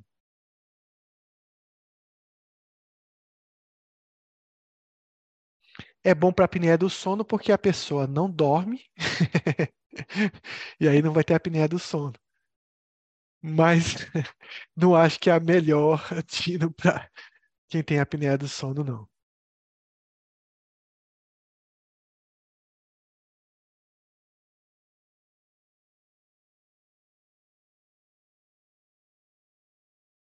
Não acho que uma modafinil aumenta o desempenho sexual. Não tenho esse histórico, não. A não ser que o seu desempenho seja prejudicado por uma hipersonolência ou fadiga. De repente a pessoa fica mais ativa um pouco e melhora o desempenho sexual. Não, não é. Não acho que vai ser uma indicação formal. A não ser que tenha algum estudo novo, desculpe quem está falando, não sei, que, que fale sobre isso. Tem alguma coisa assim? Mas é outra indicação que eu estou pensando, duas outras indicações. Então, eu vou escrever aqui, porque acho que vai ser, talvez vocês não consigam se lembrar. Trabalhadores noturnos.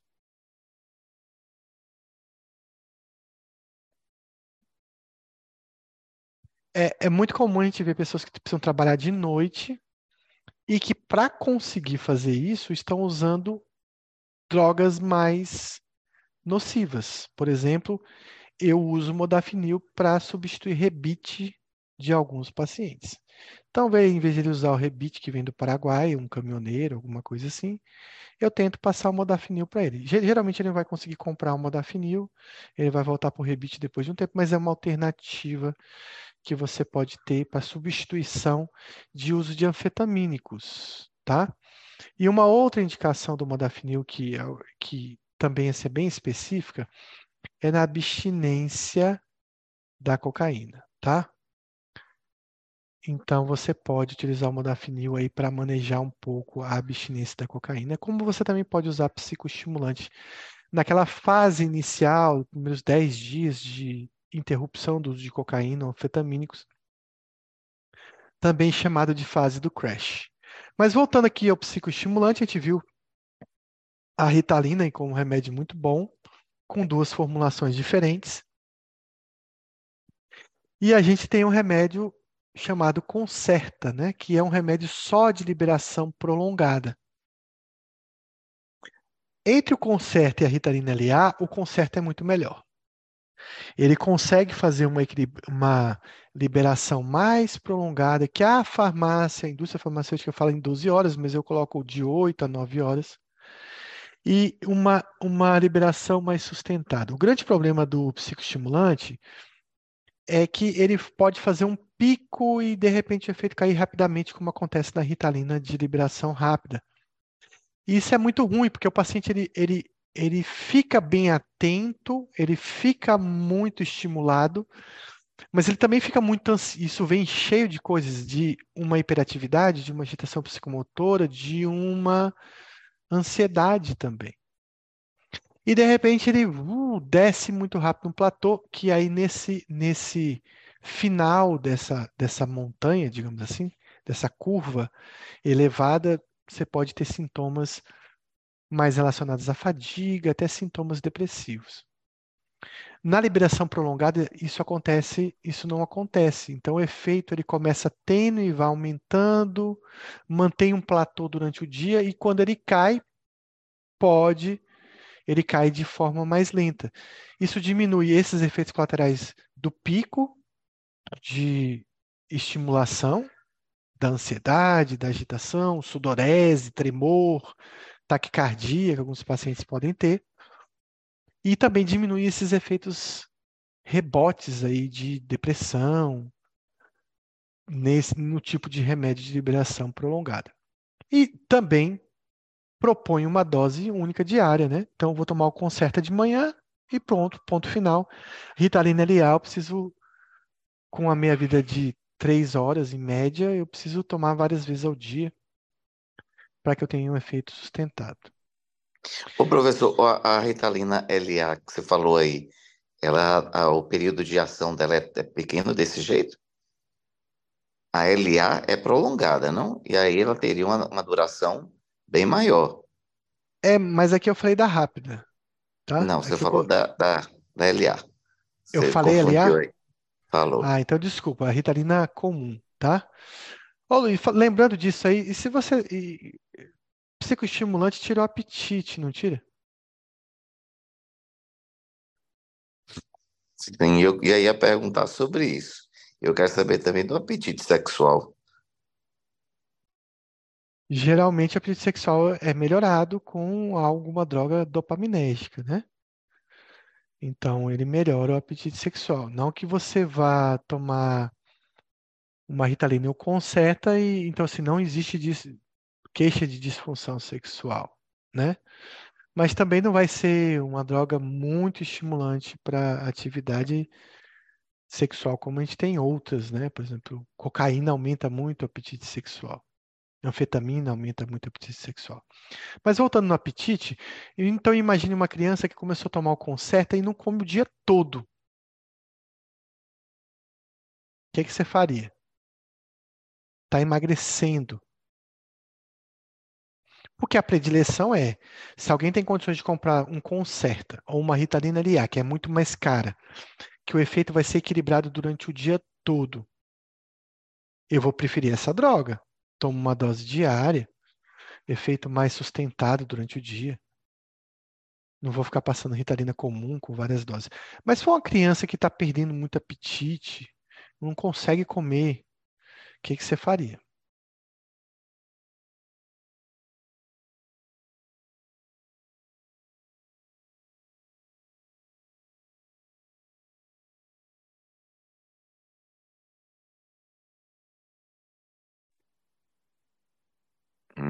É, talvez um associaria um antidepressivo.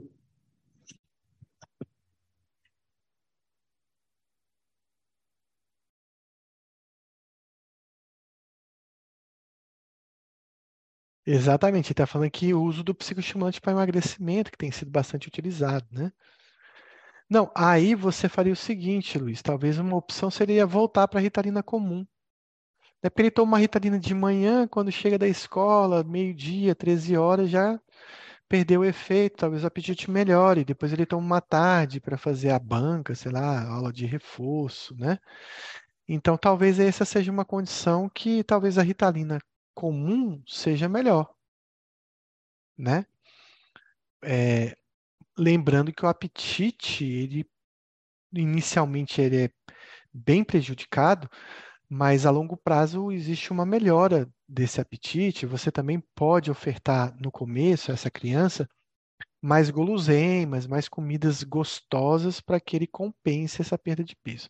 Mas aqui é um, ao contrário, pode ser que a ritalina rápida, né, comum seja uma opção melhor para essa criança que perde muito peso.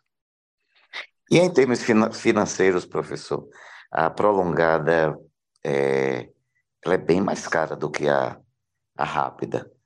É, e aí, no caso, você, por exemplo, usando, vamos supor aí, botando dois ou três comprimidos da rápida, é, em comparação com uma prolongada, em, em relação a essa parte financeira, como seria isso? Pensar numa dose média do, de Ritalina comum, então em torno de, vou chutar aqui, 60, 80 reais uma dose média do Concerta, então 40 miligramas de Ritalina comum, em torno de 60, 80 reais. Uma dose de 36 miligramas de Concerta, em torno de 280, é bem mais cara. Né? Então, aí, aí também você vai avaliar isso. Não adianta passar Concerta para quem não consegue comprar o Concerta. Você vai em Ritalina LA. A Ritalina LA vai sair um pouco mais barato, talvez os 220, né, 240. E, entre comprar a Ritalina LA e o Concerta, eu prefiro que eu gaste um pouquinho mais e passe o Concerta. Mas é basicamente essa comparação. É bem diferente o preço, né? É bem, bem mais pesado usar o metilfenidato de liberação prolongada. Isso, e isso decorre porque a gente tem pouco concorrente desses remédios. A gente tem concorrente para Ritalina comum, que é barata. Mas a gente não tem concorrente para o Concerta, nem para a Ritalina LA, nem para o Venvance. Então, esses remédios estão no mercado sozinhos, eles botam o preço que eles quiserem.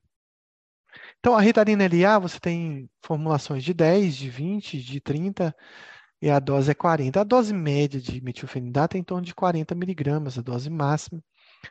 Casos que você pode usar 50, 60 miligramas né? Então, é, seria essa as dosagens da Ritalina LA. O conserto, a, ah, a Ritalina Desculpa. comum é sempre de 10 miligramas, tá? Pode perguntar. É, outro dia eu fui botar no Google a, a Ritalina gotas, né? Eu estava em dúvida e saiu Ritalina gotas lá. E tinha Ritalina comprimido e tinha Ritalina gotas. Isso porque eu estava querendo usar em uma criança de 7, 8 anos. E a criança não é, não, não, não usava comprimido. É, no Google dizia que tinha, e depois eu fiquei sabendo que não, realmente não tem a Ritalina gotas. Uma criança de 7 anos, é, primeira pergunta é, você já começaria com 10 miligramas? Segundo, é, daria para você começar com 5 miligramas, ou seja, metade do comprimido? Esse comprimido, caso a criança não consiga engolir, posso é, é, triturar ele e misturar com água? Então vamos lá. Primeira pergunta, né, que você fez. Eu desconheço metilfenidato em líquido e também não entendo porque a indústria farmacêutica é, não conseguiu fazer isso. Então é muito, muito ruim você medicar uma criança de 4 anos com TDAH, que a gente medica às vezes crianças abaixo dos 5 anos com comprimido. Mas tem ritalina em iogurte, tem Todd com ritalina, tem mingau com ritalina. E é o que a gente usa, né? criança não consegue engolir comprimido, vai ter triturado e misturado geralmente com alimento, que é mais fácil do que com água. Tá?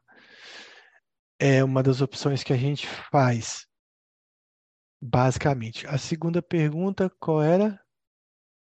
Acho que eu estou com TDAH, Luiz. É se eu começaria com 5 miligramas, por exemplo. É uma criança você pode. de 10, Você pode. anos. Se você estiver inseguro, uma criança muito pequena, você pode começar com 5. Eu, assim, geralmente começo com 10. Se uma criança muito pequena, sei lá, 4 anos, 3 anos, eu posso começar com 5 miligramas. Geralmente a dose é titulada por peso, né? 1 a 2 miligramas por quilo. Mas, de forma geral, na prática, a gente começa com 10, vai para 20, vai para 30. Tem a dose máxima de 2 miligramas aí por quilo, mas Muitas vezes uma criança pequena precisa de dose de 30, 40 miligramas. Então você vai titular.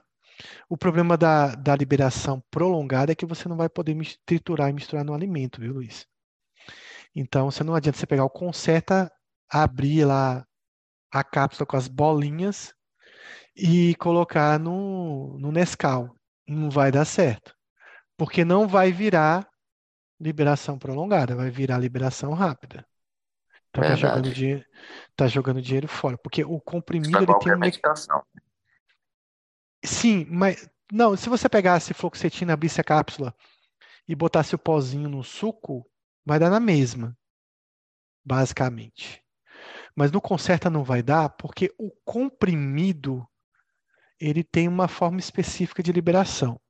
A Ritalina LA nem tem tanto isso. Né? Nem tem tanto isso ele vai ficar tipo um flocozinho no, no alimento, a criança vai ingerir, talvez funcione mais um pouco como liberação prolongada. Mas o fato é que triturar e misturar é mais feito com liberação rápida. O concerto ele tem múltiplos aí de 18, né? 18, 36 e 54 miligramas são as doses do concerta. Então, o Ritalina LE é concerto usado uma vez ao dia. O metilfenidato, a dose varia de 0,4 a 1,3 miligramas por quilo dia. Pode chegar até 2 miligramas.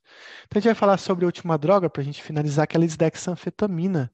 O famoso Venvance, famoso... Tem outro nome agora, quem puder me ajudar agora também, que é da mesma fábrica, é só para disfarçar da lisdexanfetamina. Juneve. Isso, Juneve. Que a gente tem cápsulas aí de 30, de 50 e de 70 miligramas. Qual a diferença do Venvance para metilfenidato? É difícil de da gente explicar, mas mais ou menos deixa eu tentar explicar para vocês com alguma comparação com remédio.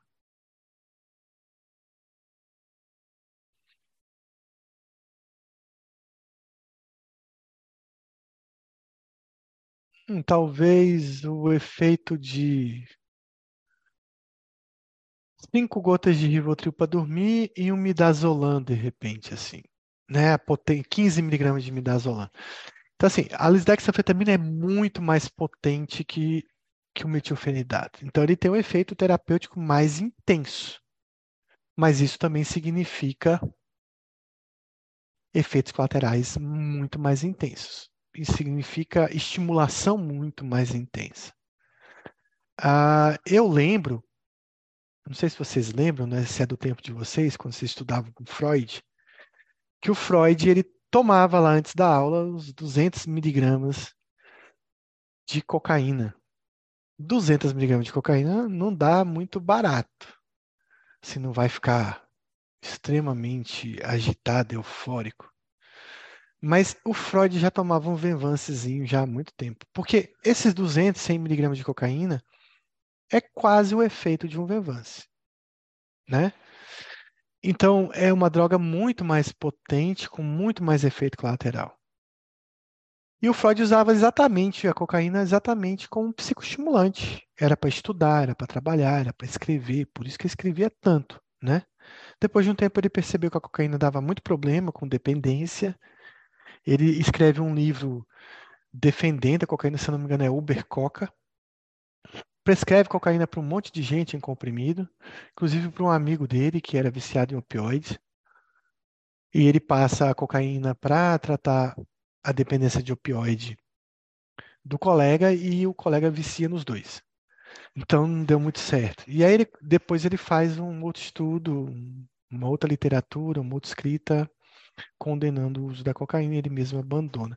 Mas é um efeito de psicoestimulante que ele estava buscando. E o Vevance tem esse efeito. Ele é utilizado uma vez no dia, ele é muito mais potente, ele tem uma meia-vida em torno de 9 a 12 horas. 12 horas eu acho muito, mas eu chutaria 8 a 9 horas, né?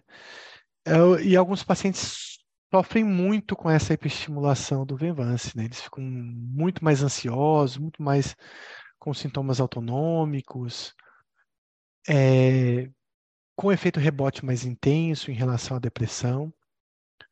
E quem não está acostumado, alguns pacientes que tomam para estudar e coisa ficam muito hiperexcitados com o Venvance, mas tem situações que o metilfenidato não deu certo, você vai partir para o Venvance. Então, a minha orientação é tente primeiro o metilfenidato, que é mais leve, é mais tranquilo, é um caminho mais fácil, um caminho com menos percalços no caminho. Não deu certo, você vai passar para o Venvance. Eu raramente costumo passar o Venvance de cara em quem tem TDAH.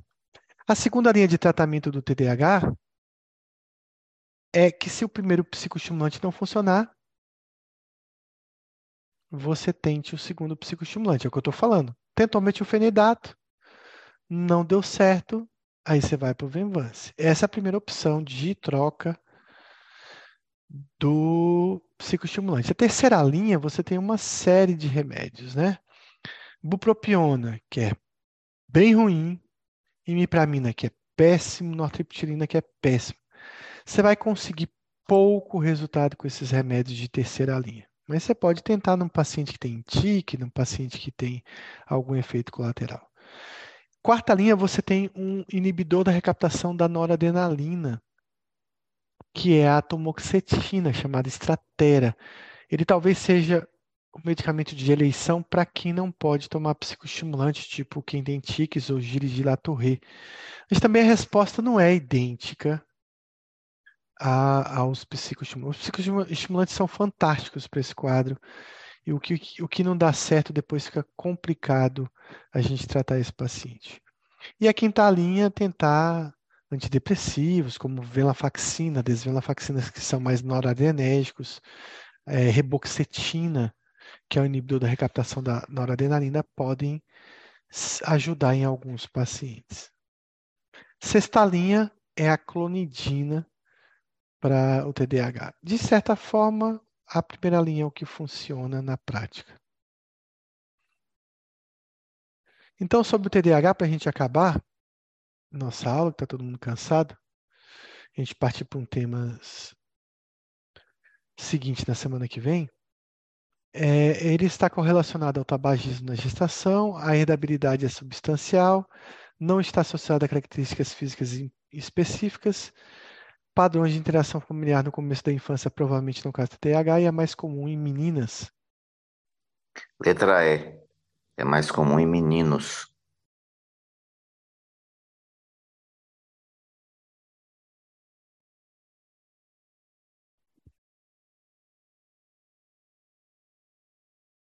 Muito bem. Sobre os sintomas de desatenção, parece não escutar quando as pessoas lhe dirigem a palavra, tem dificuldade de permanecer quieta ou parado no mesmo lugar, apresenta uma sensação de inquietude, fala em demasia mais do que a, a média das pessoas e tem dificuldade de envolver-se atividades de lazer paradas e tranquilas. Letra A.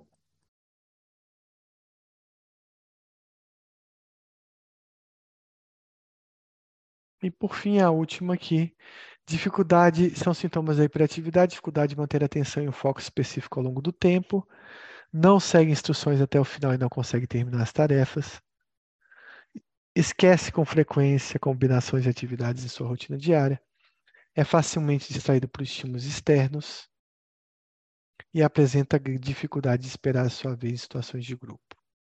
Qual dessas é um sintoma de hiperatividade e impulsividade? Letra E. Muito bem, letra E. Eu vou abrir para dúvidas de psicoestimulantes.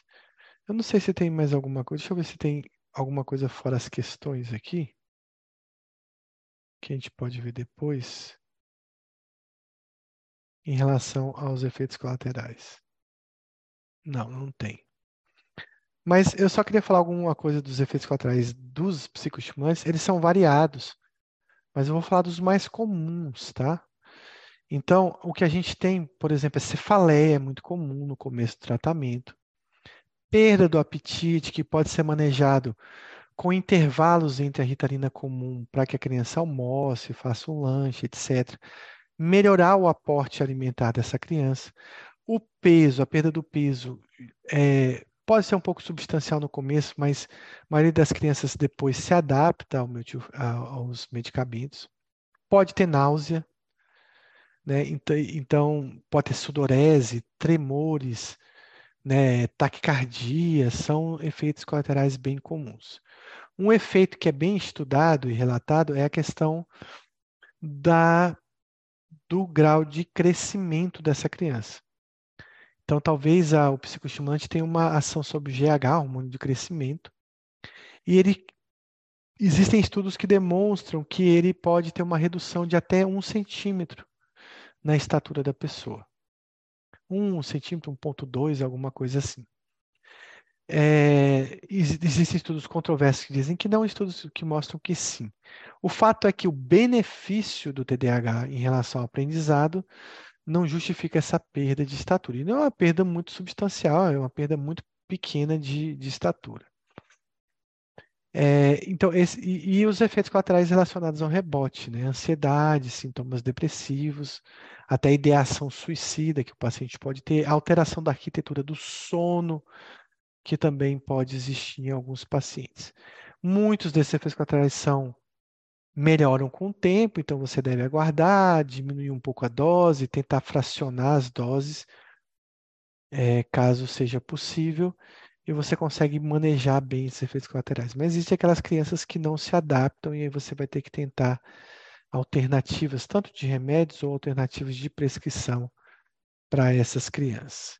Eu vou abrir para dúvidas, comentários e depois a gente vai encerrar nossa aula.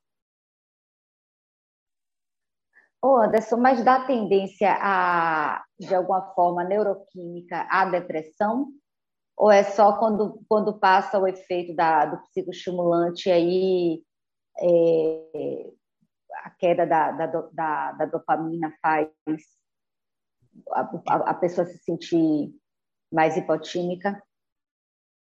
Tá, eu Você vou entendeu? te responder essa e uma pergunta de Lucas que eu não tinha lido aqui antes. É, então, a primeira pergunta, vou responder a sua. É, psicoestimulante é um potencializador de antidepressivo, então ele funciona para tratar a depressão. Mas você vai ler na bula que ele pode ser um fator de risco para desenvolvimento de depressão, sim, e não só restrito ao efeito rebote, tá? Então, não é comum, mas pode acontecer. Respondendo à pergunta de, de Lucas, professor, o uso do metilfenidato em estudantes sem diagnóstico TDAH em períodos de alta demanda tem efeito contundente e, e ou efeitos colaterais? Essa é uma questão ética, Se eu tomar Ritalina for para uma festa, minha festa vai ser melhor. Se eu for jogar basquete, eu vou jogar melhor, um pouquinho, pelo menos vou cansar, vou estar mais disposto. Isso vale também para mim estudar, né? Se eu tomar uma Ritalina aqui, ou se eu for dirigir numa estrada por longo período, com metilfenidato eu vou ter um rendimento melhor em relação ao sono, vou ter menos risco talvez de me acidentar se eu souber usar a meia-vida dessa Ritalina durante a viagem. Né? Porque eu também posso estar tá sonolento, tomar uma Ritalina, melhorar o meu sono e de repente a dose começar a acabar e aquele sono vir aquilo que a gente chama de sono em navalha, né? Muito repentino, e, eu e se apagar e dormir rapidamente. Claro que se eu estudar uma noite tomando Ritalina, meu rendimento vai ser muito maior. Mas a Ritalina não foi feita para isso. Né? Então foi feito para doping de estudantes. Não sei se seria essa, essa fala aí que Lucas está buscando. E claro que tem pacientes que vão tomar pacientes estudantes, né, que a gente sabe que eles tomam, ou, ou estudante de concurso, ou estudante de medicina, enfim, que eles vão tomar e se sentir bem, estudar bem, e tem aqueles que vão sentir alguns efeitos colaterais. É, eu não prescrevo para essa função. Até por uma questão ética, uma questão de, de que o remédio não foi feito para isso, até uma questão de ser uma complicação para você estar tá prescrevendo a Ritalina dessa forma. Então, ela não foi feita para isso. A não ser assim, sei lá, de repente uma coisa emergencial, a gente sabe que todo mundo. Eu acabei tirando o chat daqui. A não ser que, que tem uma, uma, sei lá, você precisa fazer um trabalho, ter uma prova amanhã e não conseguiu estudar, está sonolento, você vai tomar uma ritalina para te ajudar, esporadicamente, eu não, eu não vejo também como o fim do mundo. Mas de forma crônica para estudo, eu acho que não vale a pena.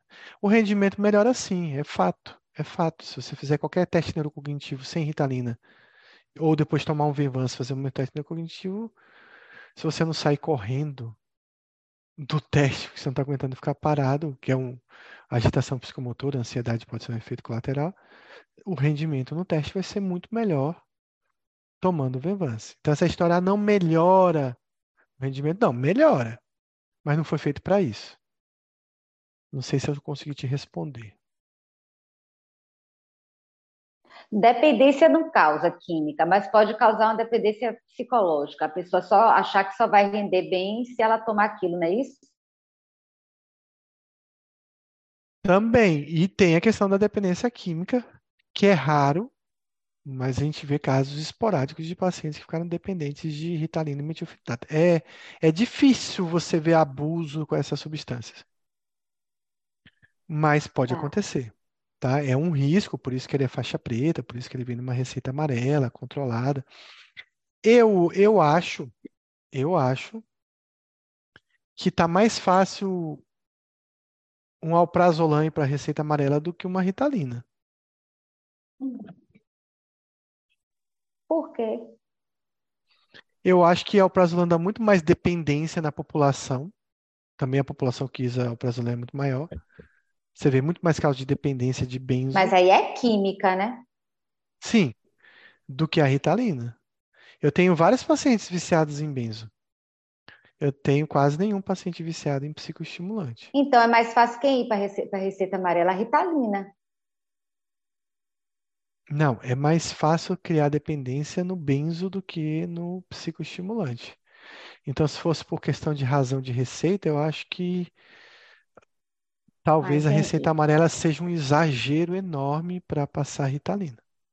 Entendi.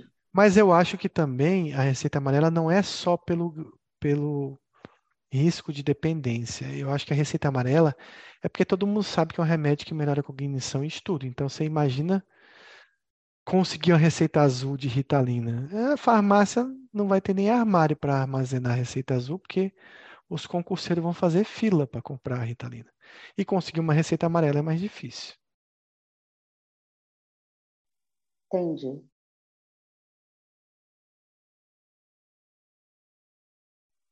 Então, acho que não tem mais dúvidas. Então, boa noite a todos. Boa noite. Bom descanso e até semana que vem. Até.